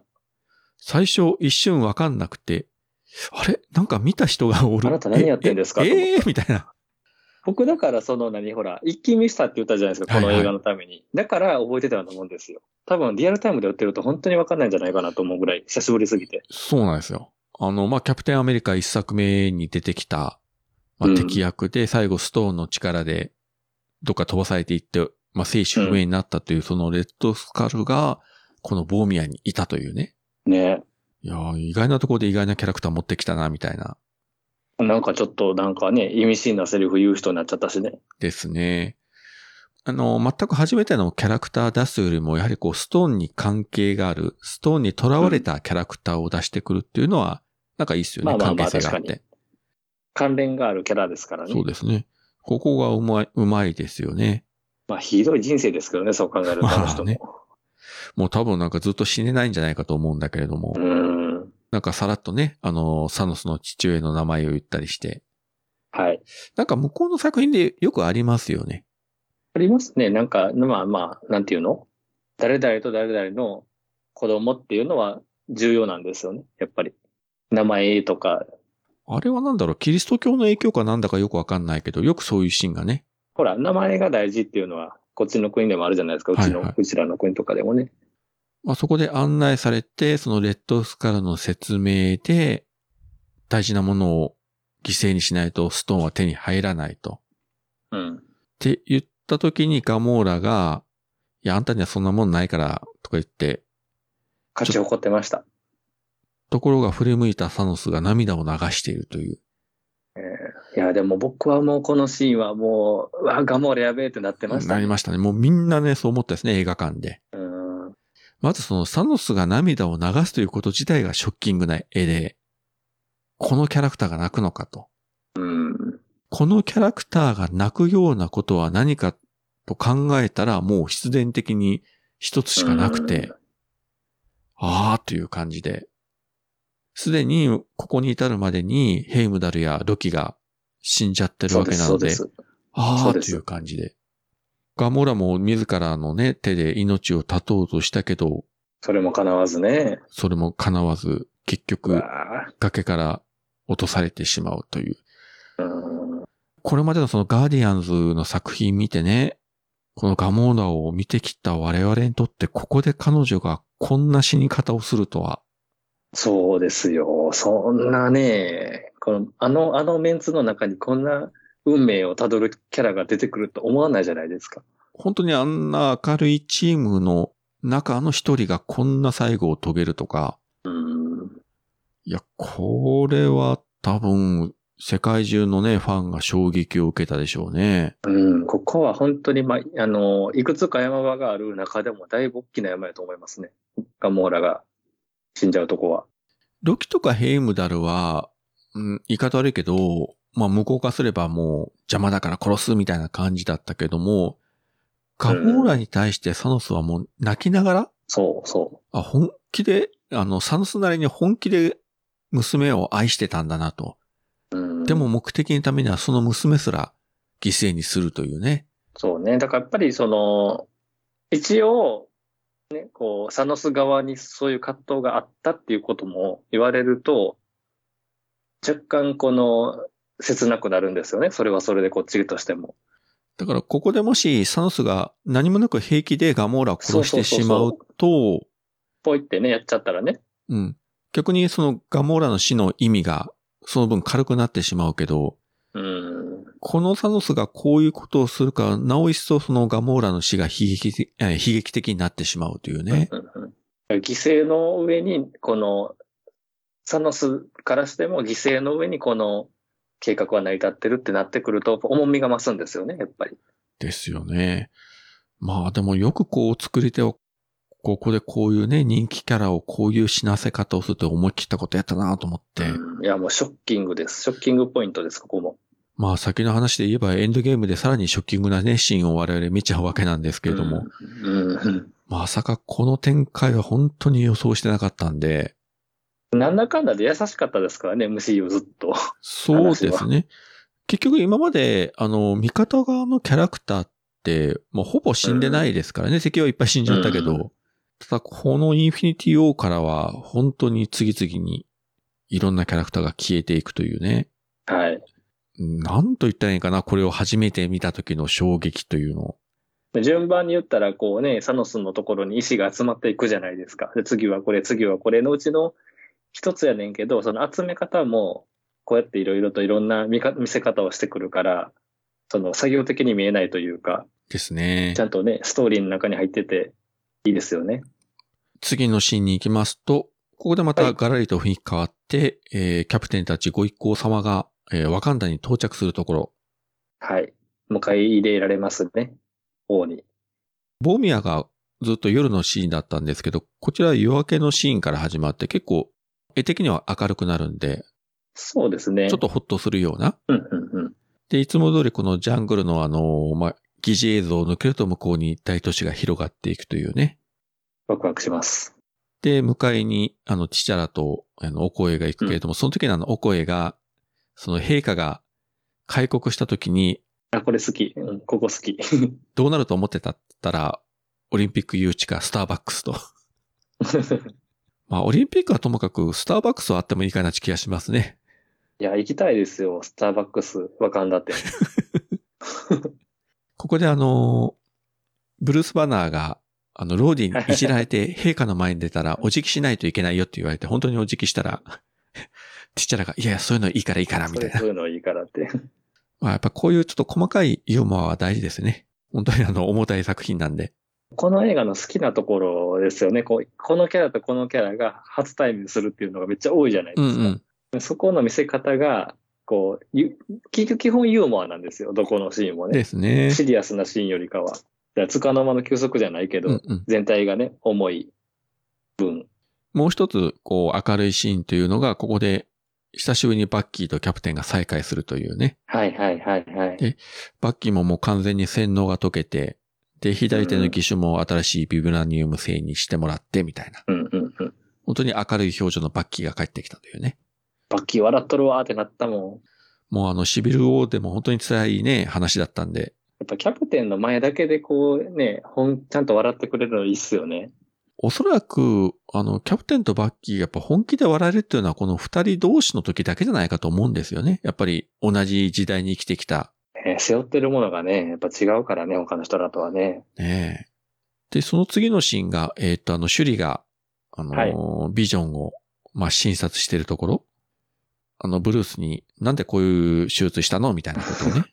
なんかちょっとこう上から目線的に。まあまあ、あなたたちもね、っていう。実力が伴うから上から言えるんですよ、そう俺そうは。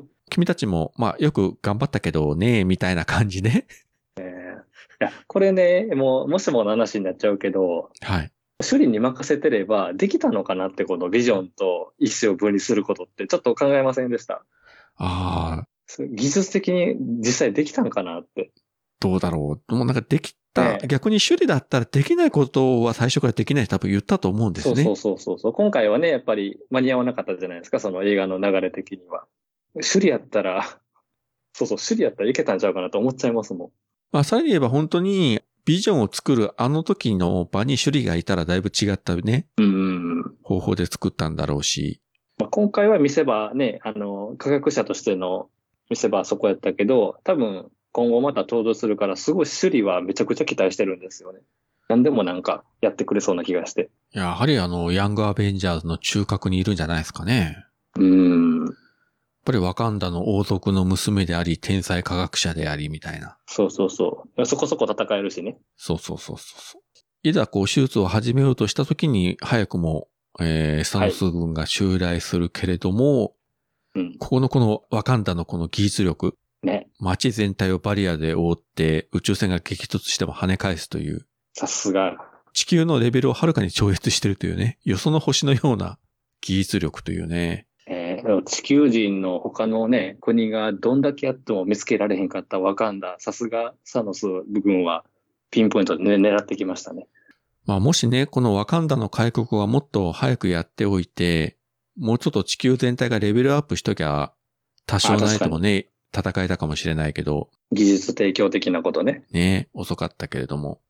まあ、それにしてもね、やっぱこのシーンだけでも、いかにワカンダが兄弟かという、そのブラックパンサー本編の時よりもさらに凄さがね、際立つというか。そうですね。テクノロジーと農業局、農業国っていう、なんていうのそう。ビジュアルの、やっぱり素晴らしい融合ですよね。バリアで宇宙船を弾き飛ばす、その横でヤギが鳴いてるわけですよ。そうですよ。これがワカンダの良さということで。マントをバサバサってやったらバリアが出るんですよ。そうなんですよ。かっこいい。どんな国だここはみたいなね。ねいやでもこの国はね、本当にあったら行ってみたいなと思いますね。いや、本当に行ってみたい国の一つですわ。暮らしやすいと思うよ、ここは。うん。ね、その技術だけじゃなくて自然もあるし、もう多少馬鹿にされてもいいからそこで暮らしたい。なんか、ねえ一番暮らしやすそうな気がするけどなね今の地球上にはない国ですからね、これは。まあ、そういう形で、もう早速、サノス軍が次から次に襲来して、バリアの外側にどんどん、着陸というよりもほぼほぼ墜落のように、あの、どでかい宇宙船がどんどんどんどん落ちてくる。もうもうどんどんどんどんもう力で落ちてきてましたもんね。物量作戦というかね。うんうん。で、時間を稼ぐために、キャプテンやティチャラは、えーはい戦いの準備をするというね。揃い踏みですよ、揃い踏み。ティチャラとしては、ワカンダの国王だから、やっぱり国を第一に守らなくちゃいけないし、本来、ワンダとかビジョンは、まあ関係ないって言ったらまあ関係ないわけじゃないですか。まあね。ワカンダという国からすれば。でもそれをちゃんと守って、もちろん国民を守ろうとして、戦おうとするこのね、この国王の凄さ。そうですよ、懐が深いですよ。うん、やっぱりいい国だわ。 住んでみたいわ。やっぱシビルウォーとかでね、あの立場から、あのいざこざを見てていろいろ感じたことがあったんでしょうね。ですね。彼自身もね、そのブラックパンサー本編でいろんな経験をして、やっぱり人間として成長して、うん。う本当に立派な王となってる、なってればこそ、んううんうんこういうふうに、こんなあのめちゃくちゃな宇宙からの侵略者に対しても一一歩も引かずに、そうよ、もうなんかもうわかんだ最後の日って悟ってるところもまたかっこいいじゃないですか。みんなが。一国で宇宙レベルの戦いに挑んでいくみたいなね。そうそうそう。かっこいいね。本当にわかんわかんだの人たちはかっこいいんですよ。そうね。誰もひるまずにね、もう陛下が言うならばっそていう感じで、もうワカンダフォーエバーでうすよ。もう誇れる戦いにしましょうって言って。あの、円幕とかもね、前回はこうちょっと敵対というか喧嘩したりもしたけど、今回はもうすぐに一族引きでやってくるし。うん。で、片やサノス軍の方は、なんだっけ、あの、手がいっぱいある、なんか、まあ、犬みたいな。犬みたいなやつね。もうこれも本当に数で勝負みたいなね。気持ち悪いっすよね。あのエリアみたいなやつ。なんか何千頭か何万頭かわかんないけども、うん。平気であのバリアに突撃していって、それを破ろうとして、まあ大半はそこで死んじゃうけれども、死んでも構わないみたいなね。まあただその数が少ないから、まあバリアを越えてきた連中はもうね、遠くからし射撃して十分に倒せるぐらいだったんだけれども、結局反対側に回ろうとして、あの、ビジョンが危ないと感じたティタラたちは、もうあえてバリアを一部開けて、はい。そこに集中させて撃退するという決死の作戦を遂行するとねう。ん。ただやっぱり敵の数が半端ないんで、次から次へと来るしね。相手はもう野蛮な戦い方するから、ねもちろんこっちの武器は効くんだけれども、数が多すぎるというね。正直、ね、バッキーのマシンガンとかも戦力にならへんでしょと思ってたもんですもん、でやっすぱり。ね。で、すみません。話前後して今思い出したんですが、このはい睨み合うシーンの前で、まあ、ハルクになれないブルース・バナーがあの、ハルクバスターを操縦して、はいはいはい、はい。あ、これで変身しなくても戦えるって言って、ルンルンって言って走ってて、こけちゃうわけですよ。はい。そのこけた姿を見た、そのお声の冷たい目がね、ものすごい冷たい 目でそれを見てなるんといだう。こいつみたいな顔。何やってんだこのバカは、みたいな。あれは非常にね、すごい印象的でしたね。こう真面目キャラやからね、いいっすよね、お声ね。お声からすれば陛下以外はね、まあ、関係ないんで、そうそうそう 何やってんだみたいな。もう陛下が親切だからもう付き合ってるんだよぐらいなね。そんな感じで。間違えたって言って切っちゃいそうですからね。 なんか、どさくさに紛紛れて。多分ね。で、その後いよいよそのバリアを解除して敵軍と正面衝突するときに、パッとみんなでこうね、わかんだ、ほえばっつって走り出していくんですが、はい。その時にやはりキャプテンとブラックパンサーが突出するわけですね、この二人が。はいはいはいはい。やっぱりね。うん。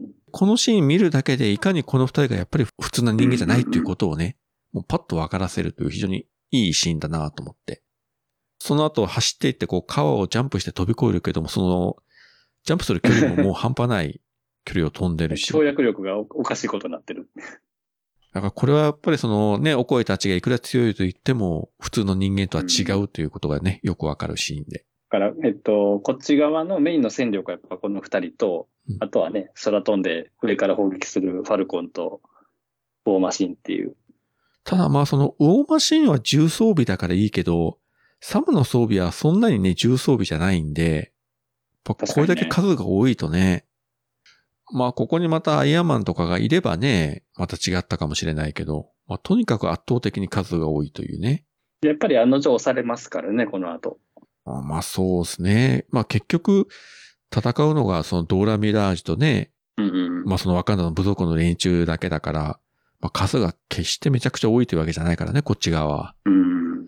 で、その間一生懸命、シュリは手術を進めるけれども、結局サノス軍が潜入してきて、途中で中断しはいはいせはいざるを得なくなるというね。で、このシーンとちょうど同時並行的に、さっき話しましたけれども、層が斧を作るためにあの惑星のエネルギーをまともに体に受けて、まあ、黒焦げになるというね、うんうん。あのシーンとこう交互にカットバックしていくわけなんですけれども。で自分であれでしたっけ自分であのビフレスト作れるようになったんですよね、確か。そうですすね。あの、ストームブレイカーの力で。あ、そう。ストームブレーカーっていう名称を聞いたらね、あのロケットがなんか大げさすぎないとか言って たけど、もうメタ、メタっぽい、それなんかもうね。 確かに、多分もうそういうココミックでそういう設定あるから、 ね。そこに突っ込むんかいみたいな。確かにちょっとなんか格好をつけすぎたようなめネーミングではありますよね。まあね。だって死ねゆく星の心臓がどう のとかずっと言言ってたじゃないですか。言ってたあ言のって人たち。 まあでもそのね、格好つけた分だけ本当に強力な武器になりまして、そうそうそう。いや本当に強いですから、これうんは。圧倒的に強いというのね、もうちょっと後になって出てくるわけなんですが、で、ひたすらキャプテンたちはもう戦い戦い戦い続けてみたいなね、はい。感じになるんですが、まあ、だんだんこう追い詰められていくと。うんうんうんうん。で、その一方で今度は舞台はタイタンの方に戻って、こっちも戦いですね。いい加減なような、あの、ガーディアンスたちとも、実際始まると非常にこう、連携が取れてると。ね。そのあたりうまいですね。すみません。また話前後しちゃって、さっき飛ばしましたけれども、このサノスが来る前のシーンで、はい。あの、例の、ストレンジがタイムストーンの力で未来の可能性を見るという、 1400万何何百通りってやつですね。それすごい重要です重ね。要ですね。うんまあまあ、1400万分の1しか勝てる未来がないと。うん。で、これって、そうですね、ドラマシーンのロキの中に出てきた、いわゆるこう時間分岐が起きて、はいはいはい。まあパラレルワールドができる、あの、マルチバースができる、枝分かれしていくっていうのが、まあ、1400万個あったとして、そのうちの一つだけが正解みたいな。うん。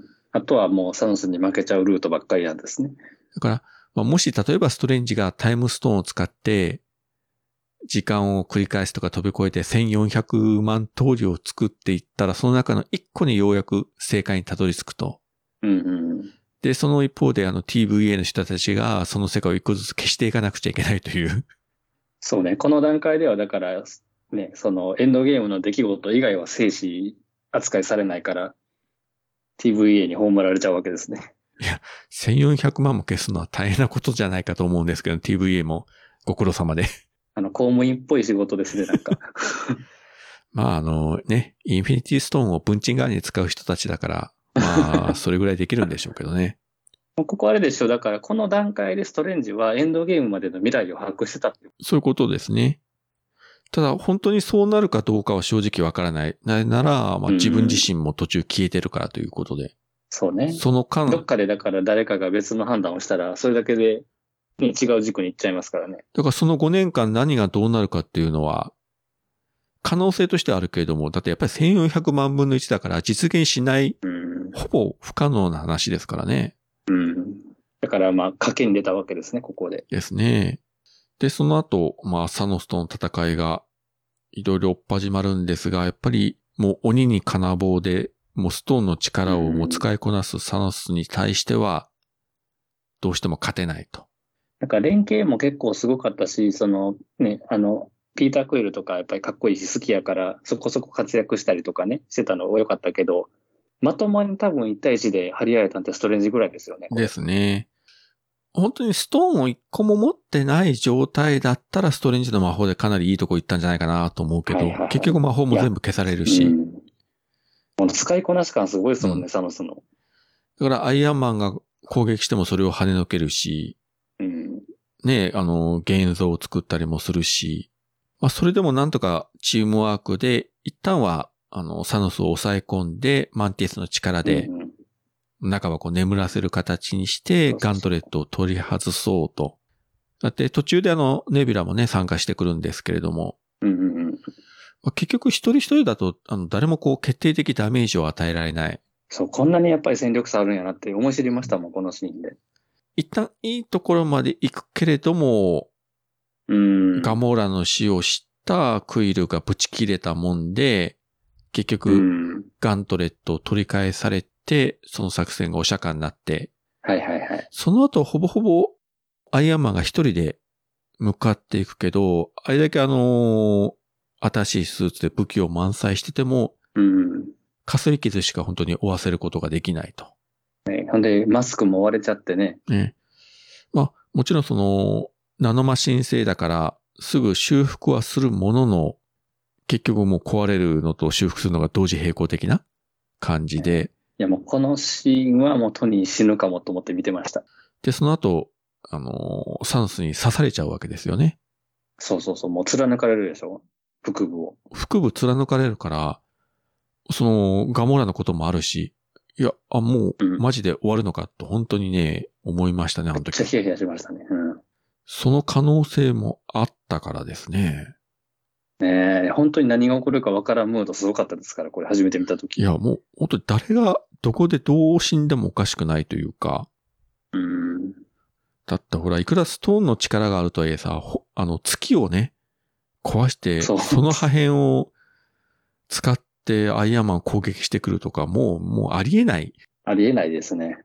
これ見るとストレンジの魔法なんかまだまだ小さいなと思うぐらいすごいパワーでやってくるし、今の、今のね、メンバーではちょっと勝てないですよね。ですね。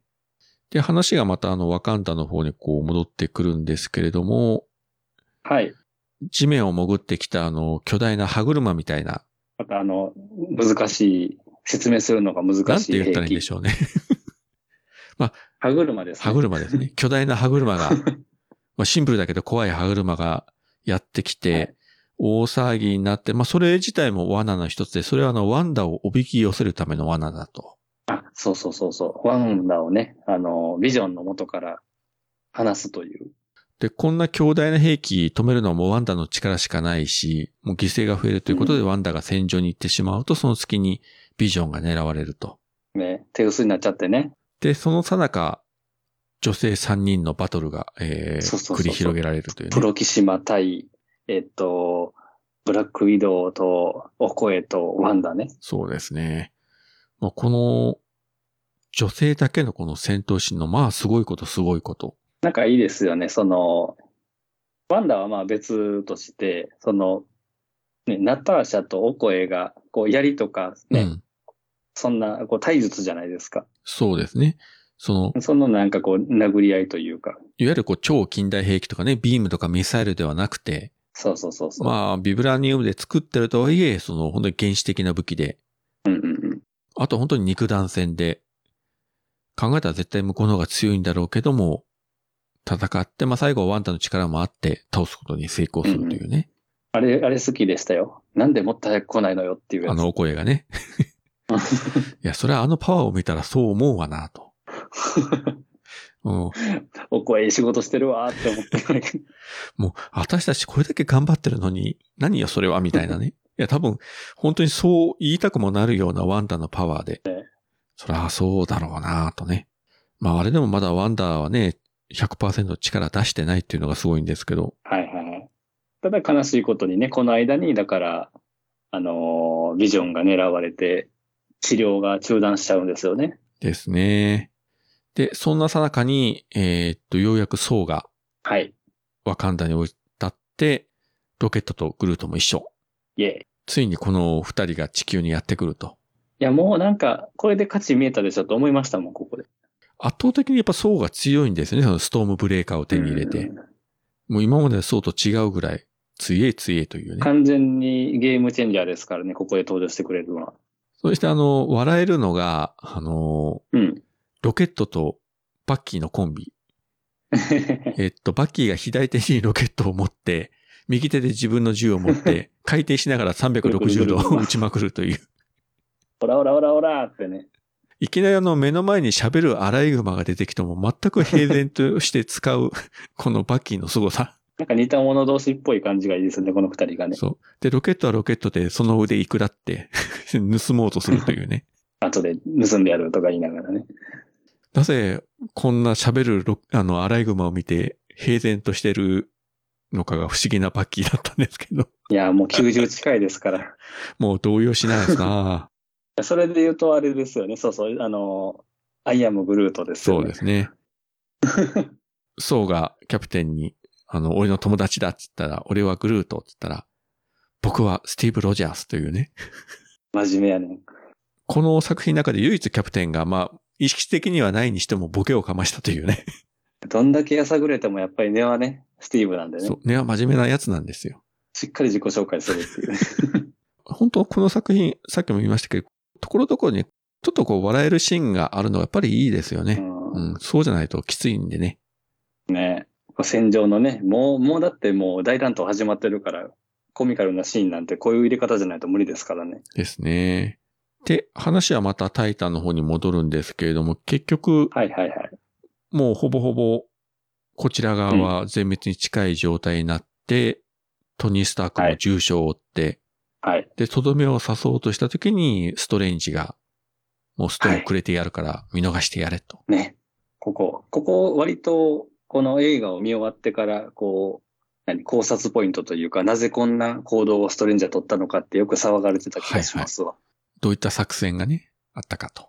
そうそう、あれだけ、その、命とタイムストーンを、ね、どちらかを取るとしたら、タイムストーン選ぶってあんだけ言ってたのにね。あの、最初に見た時、気がつかなくて、何度か見て、やっと気がついたんですけれども、その、えっ、と、ストレンジってそのタイムストーンを隠してたわけで、はいはいはい。で、あの、まあ、首にぶら下げてる、あの中には入って赤なモくットて、の目。ううんん。で、他の空間の中にこう隠してるような形で、こう、手を差し伸べてうんうん空間からこうね、ストーンを取り出すんですけれども、はい。最初それが、あの、背景に映る星を掴んだように見える、見えるんですよね、ちょうど。あはー、なるほど。で、その、星の位置が、ちょうどそのストーンになって出てくるという。うんうんうん。何度か見てようやく気がついたんですけど、あ、後ろの星とダブってたんだみたいな感じ。だから星を持ったような感じで、実はタイムストーンを取り出したというような。 いまあ別にあの気がつかなくても、なんだストーリー上影響はないんですけれども。や、なんかでもやりそうですもん、ストレンジやったら。で、それを渡して、まあサノスは去っていくと。で、今度は地球にいよいよサノスが現れると。本当ですね、ここで言ってるんですよね。エンドゲームだって。そうですね、あ言ってましたね。当然のことながらもうキャプテンとか、ブラックパンサーではもう全くもって立ち打ちにならないっていうね、うもう簡単にあしらわれてしまうと。で、それを見たビジョンが、ワンダに、もう自分のストーンを破壊してくれとそうや、もうね。頼うんんで、そこで、あの、ワンダが振り返った時に、もうその絶望的な表情で、しかもこう、なんか唇がこう、ブルブル震えてるんですよね、ワンダうの。ん、うん。あの演技はいいなと思って、どうやったらあのいう風結に、局ねね、あの、他でもないワンダしかその意思を壊すができないんですもんそうですね。残酷すぎますよね。で、最終的には、まあ、片手でね、あのエネルギーを出しながら、ストーンを壊しつつ、もう片方の手の力で、サノスを防ぎつつ、そう。じゃあサノス防げるんです、やっぱり。ね思いが強くなるとワンダは強くなるから。で、最後、ビジョンを完全に破壊してしまうと。うん、で、それだけでいやも悲ー辛い劇なのに、この作品の残酷なことはそれの後まだ続くということで、うんタイムストーンの力でサノスは一回爆発したビジョンを元に戻して、ストレンジがやってたあの魔法と同じことはをいやはっいはいはい、はい。て、改めて自分の手で、あの、ストーンを額からもぎ取るという非常に残酷な。で、あの、もぎ取られた後、その、死んだ証拠にあの、ビジョンの体の色が変わってしまうというね。うん頭に大穴開いてね。あれは、ワンダが倒した時もかわいそうだけど、今回はもう残酷に。生き返らせて殺されるっていう。ワンダは目の前でビジョンが二度死ぬところを見てしまうというね、続け様に。うんもうこん一な回はこ自とはな分いでがす。殺して、もう一回は無残にもね、うんもぎ取られるっていうのが。こんな辛いことはないけれども、ついにサノスは石を全部揃ってガントレットに装着した時に、ソウが空中からあのストーンブレーカーを投げつけると。ああ、これでやっつけたっそうてよ思ったんですよね、僕はここそうでね。で、ストーンを使ったあの攻撃もストーンブレーカーを跳ね飛ばして、うんうんうん。とすごいやっぱ強力な武器ということがわかるんですけれども、サノスの胸にぐさっと刺さると。はい。絶対殺すって言ってね。普通だったらもう死にますよ、あんなものが胸に刺されば。しかも、ぐりぐり、何、押し込まれてましたから。殺意高い。で、その時にサノスが甘かったなと。頭を狙うべきだったと。そう、そう、そで、そして、指をパチンと鳴らす。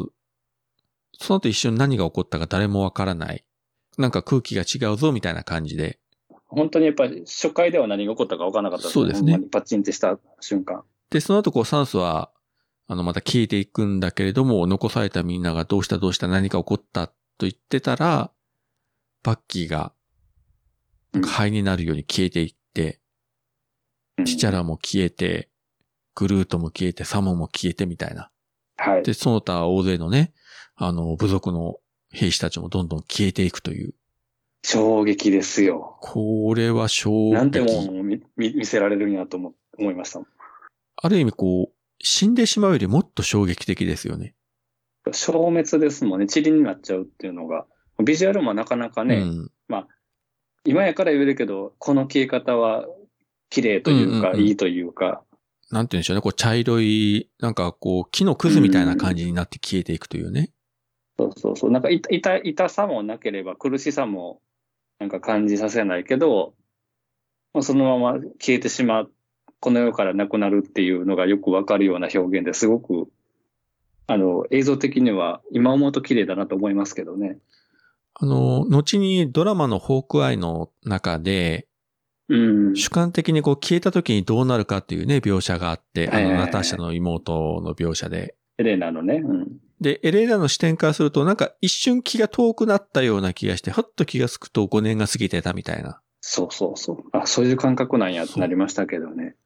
で、次に、あ、そうそう。で、あとここでワンダも消えたし、で、そうよ。まあビジョンは、まあ死体のまま残ってると。まあね、死んじゃってるし。ですね。で、タイタンの方でも、ドラックス、マンティス、クイル、タイタン組ショック、本です当ねにもう、これびっくりして、本当に。で、ピーター・パーカーも消えて、で、あの星には、トニー・スタークとネビュラの二人だけが残されたと。うんうんうん。一体何が起こったんだ、という感じで、もう本当に、まあ見てるこっちはストーンの力ということはわかるんだけれども、そうね、本人からしたらもう何のことやらみ何がた何いなだか感じで、全くもう呆然とするしかない。で、その後どこかの惑星のシーンにカメラが映って、ですね。えー夕日を見ながら、なんか満足そうに微笑むサノスのアップで終わるという。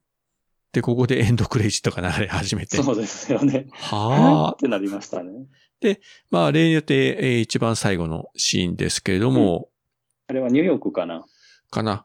ここでようやくあの、ニック・フューリーとマリア・ヒルが出てきて、まあ、彼らの視点から、あの、人々が消える姿を見て、あの、当局に通報とか言ったら、マリアも消えて、はい。で、ニック・フューリーがなんかカバンの中から慌てて何かを出そうとした時に体が消え始めて、クソとか言いながら消滅して、機械が地面に落ちて、ポケベルですよね。ポケベルね。ちょっと複雑な形のポケベルがピッピッピッと動き出して、何かのマークが出て終わるという。はい。で、最後にサノスは帰ってくると。そう、サノスは帰ってくる。ここまで来て、うわーってなるじゃないですか。はいななんかこん、こんな終わり方ってなった後に、最後にアベンジャーズ・ウィル・リターンをめっちゃ期待してたんですけど、サノスウィルリタサーン。やノスって、 っぱりサノスが主人公なのかよ、みたいな。 まあ、なんてことって、その、救いなさすぎみたいな感じでした。まあ一応これで約2時間半の映画が終わって、上映が終わった時にこの劇場内のこのドヨンとした空 気。俺たちは一体何を見てしまったんだよ。どうなるのこれみたいな。これ確か、次のアベンジャーズが1年後っていうのがもう確か言われてたはずなんそうですね。だから1年、1年待つのねっていうのを突きつけられて、これで。この公開時点ではもう次にアントマンがあって、その次にキャプテン・マーベルがあるということはもう発表されてて、うん。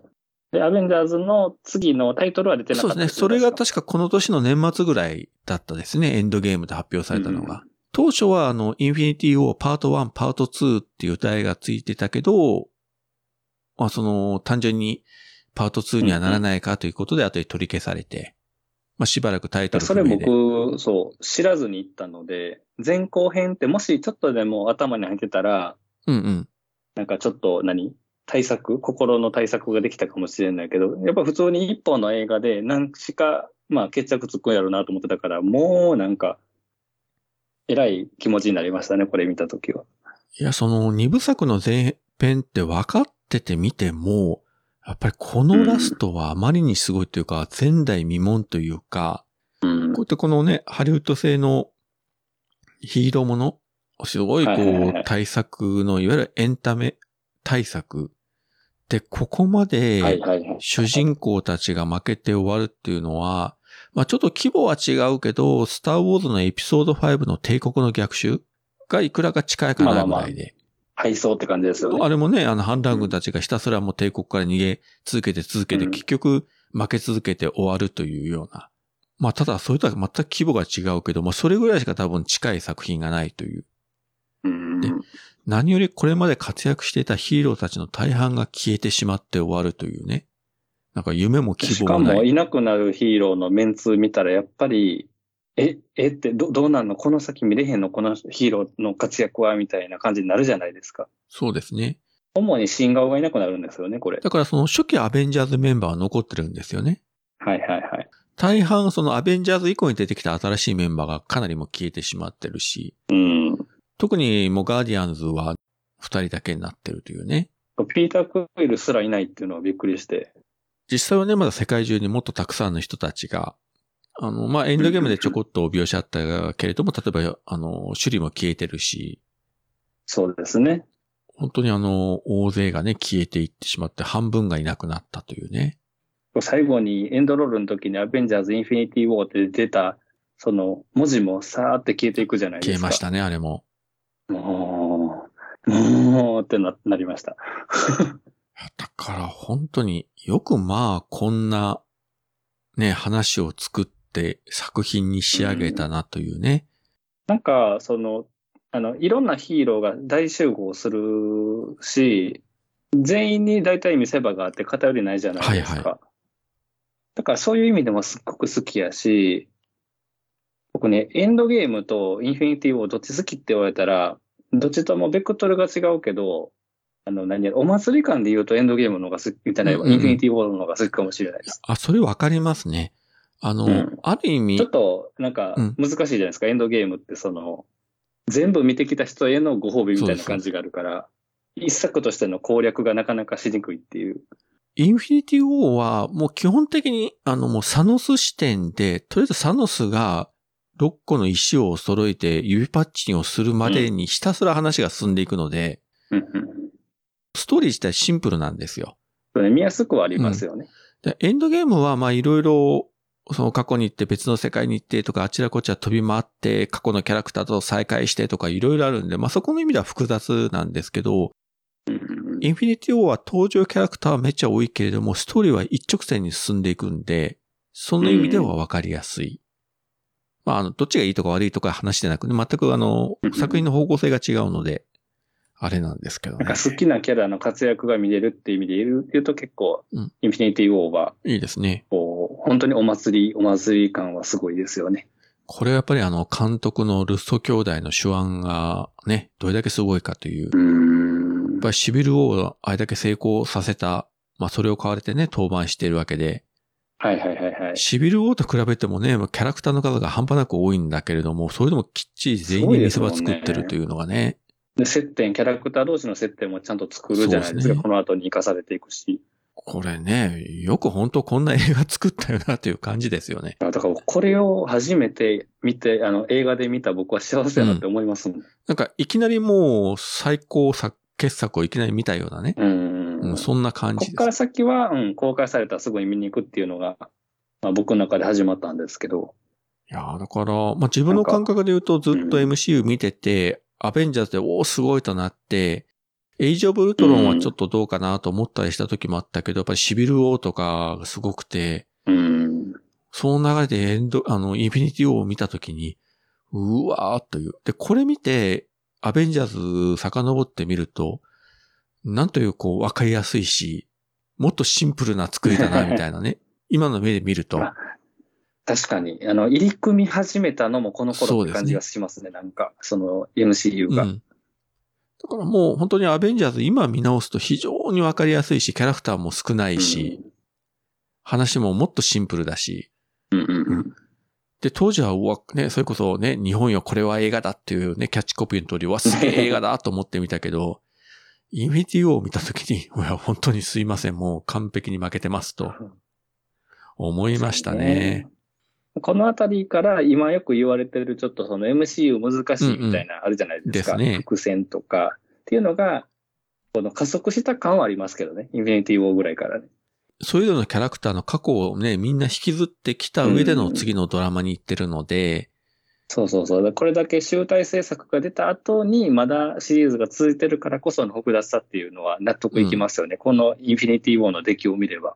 まあ普通考えたら、エンドゲームまで行ったら、もうこれで本当にシリーズ最終回ですよって、ね、終わらせるという選択肢もあると思うんですよ。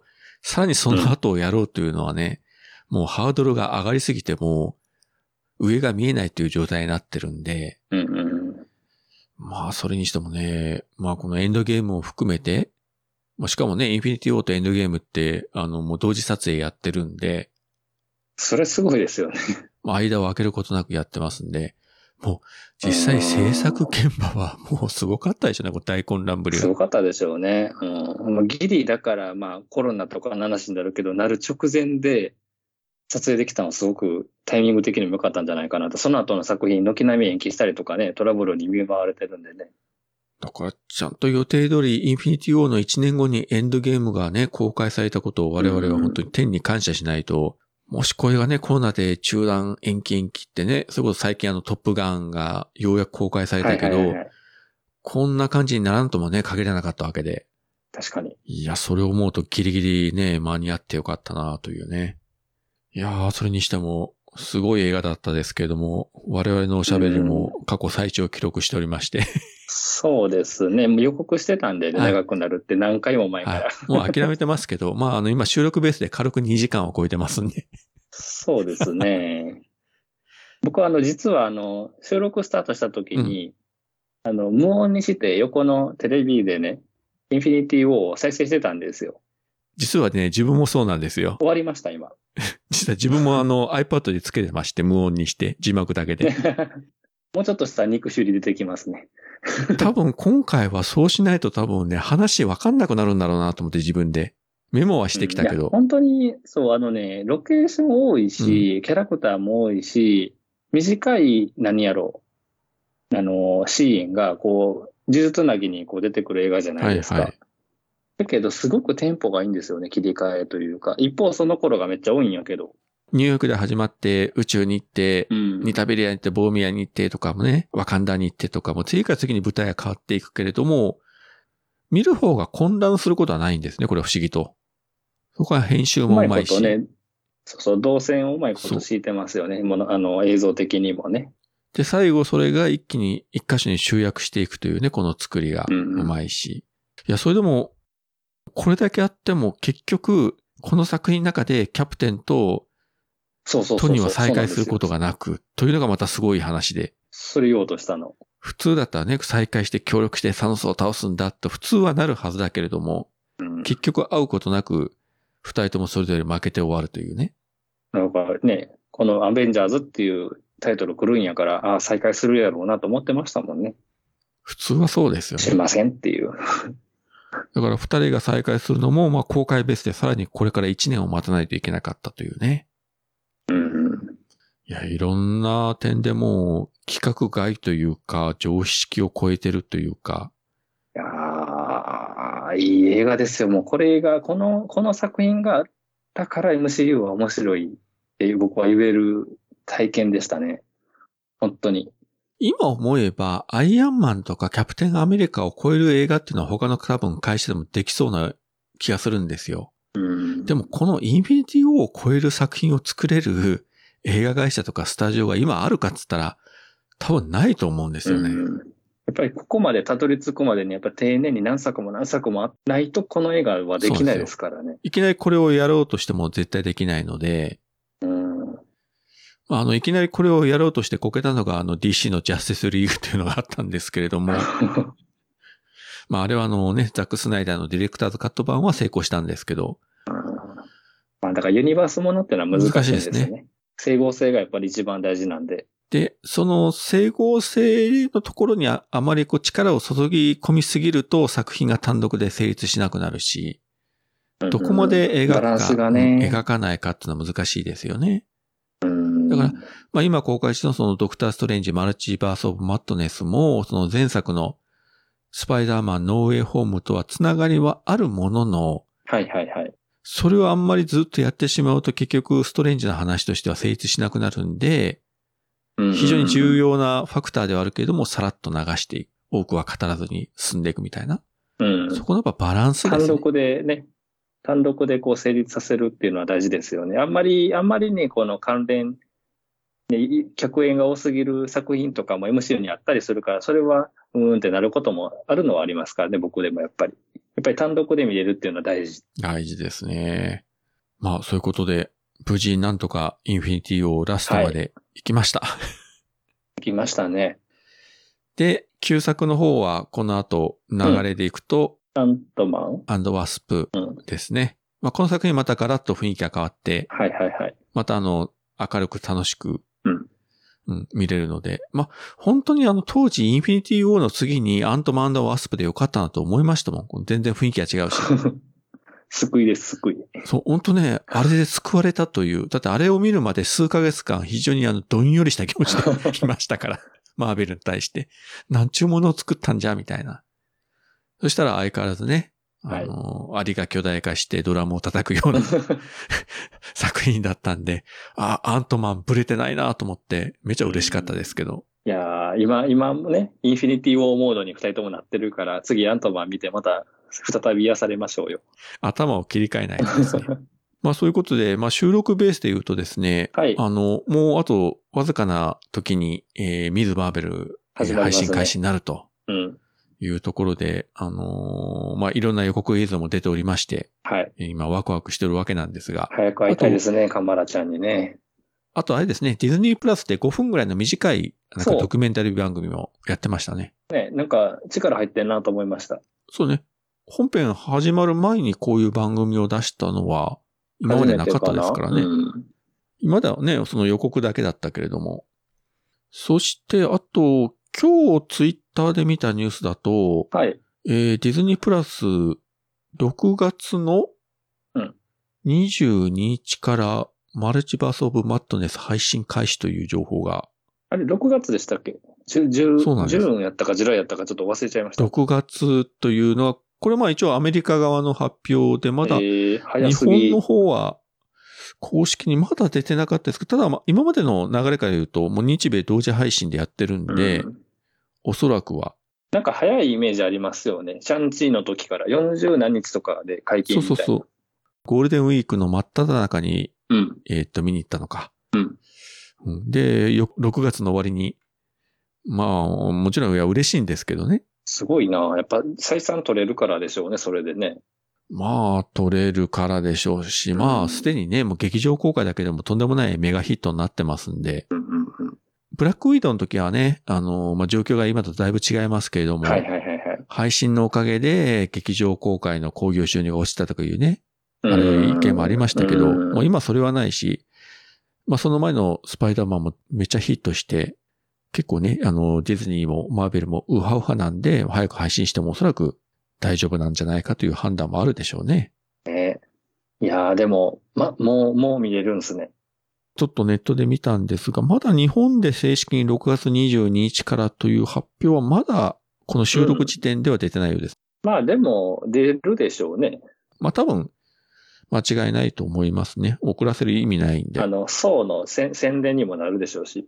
そうね、7月公開だからその前に、うん。だからちょうどミズ・マーベルやってる最中に、ね、ドクター・ストレンジを見て、そして翌月はソー・ラブ・アンダー・サンダーを見に行くという。はい。そして8月にはシー・ハルクを見るという。また忙しいって言わないといけない。忙しいですね。 まあでも、本当にあの、フェーズ3もあと残り、本当や。えー4本。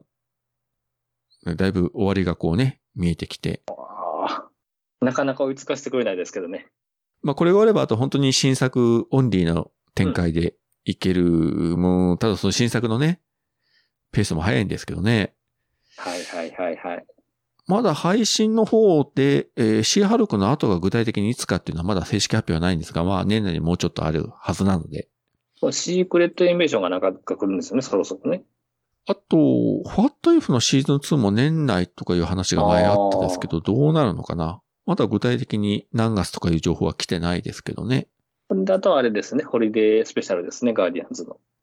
で、あとは、あの、忘れてはならないの、ならないのが、まあ、映画の方で、ブラックパンサーワカンダフォわーかエらバほー。えばね。うん。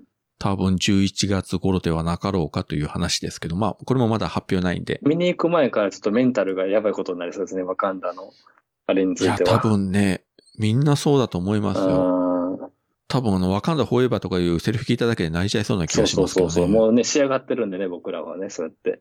ね、もう、もう陛下の姿がね、まあ絶対回想シーンかなんかで出ると思うんですけれども、もう見ただけで間違いなく泣きますね。陛下を忍ぶ気持ちで行くでしょう、みんな。ねえ、やっぱ、それだけね、チャドウィック・ボートマン本当に素晴らしかったし、うん。ね、もうあの人が今いないというのがね、そう、受け入れがたい真実ですよ。まあもうちょっと先、半年ぐらい先かな、公開は。はい。まあね、楽しみに待ちたいと思いますけれども、はい。えーっと、まあそういうことで、インフィニティ・ウォーについては、言いたいこと言ったかな。まあ、そう言っとってもね、収録終わった後になんか思い出すんですよね。なんかもう体体力使い切って言いたいこと言えたかどうかも振り返る余裕がないですね。まあ多分、後で何か思い出すんですよ。ああ、はいあの時のロケットのこととか、あの時のワンダーのこととかね。そうね。推し、推しがいますからね。推しが勢揃いですからね、この映画ね。まあ最近結構あのー、ポッドキャストの中でもね、あのはい MCU を中心に語る番組もなんか増えてきたみたいですけれどおも、おまあただ、えーもう今収録ベースで2時間半、ほぼ本編と同じ時間、ー。そうですね。インフィニティを話しておりますけれども、はい。えーそんな番組はないだろうと。 ね、マルチバース・オブ・マットネスを今みんな語ってる、この最中にインフィニティを一生懸命語ってるのは、えーうちぐらいだろうというそうですねえー自慢は、 もう自画自賛ということで、誰も褒めないだろうから、もう自分で褒めておきますけれども。まあ、こういうとね、ポッドキャストの良さで本当に制限なく楽しくお話しすることができました。はい。はい。じゃあ、このあたりでよろしいですかね。そうですね。ここまで聞いてくれた人、本当にありがとうございます。本当にありがとうございました。あのーぜひ、 これを聞いた後に、再度、インフィニティウォーを見直していただければと思います。宿題増やすやつです。大変と思いますけれども。はい。じゃあそういったわけでここまでお聞きいただきありがとうございました。はい、ありがとうございました。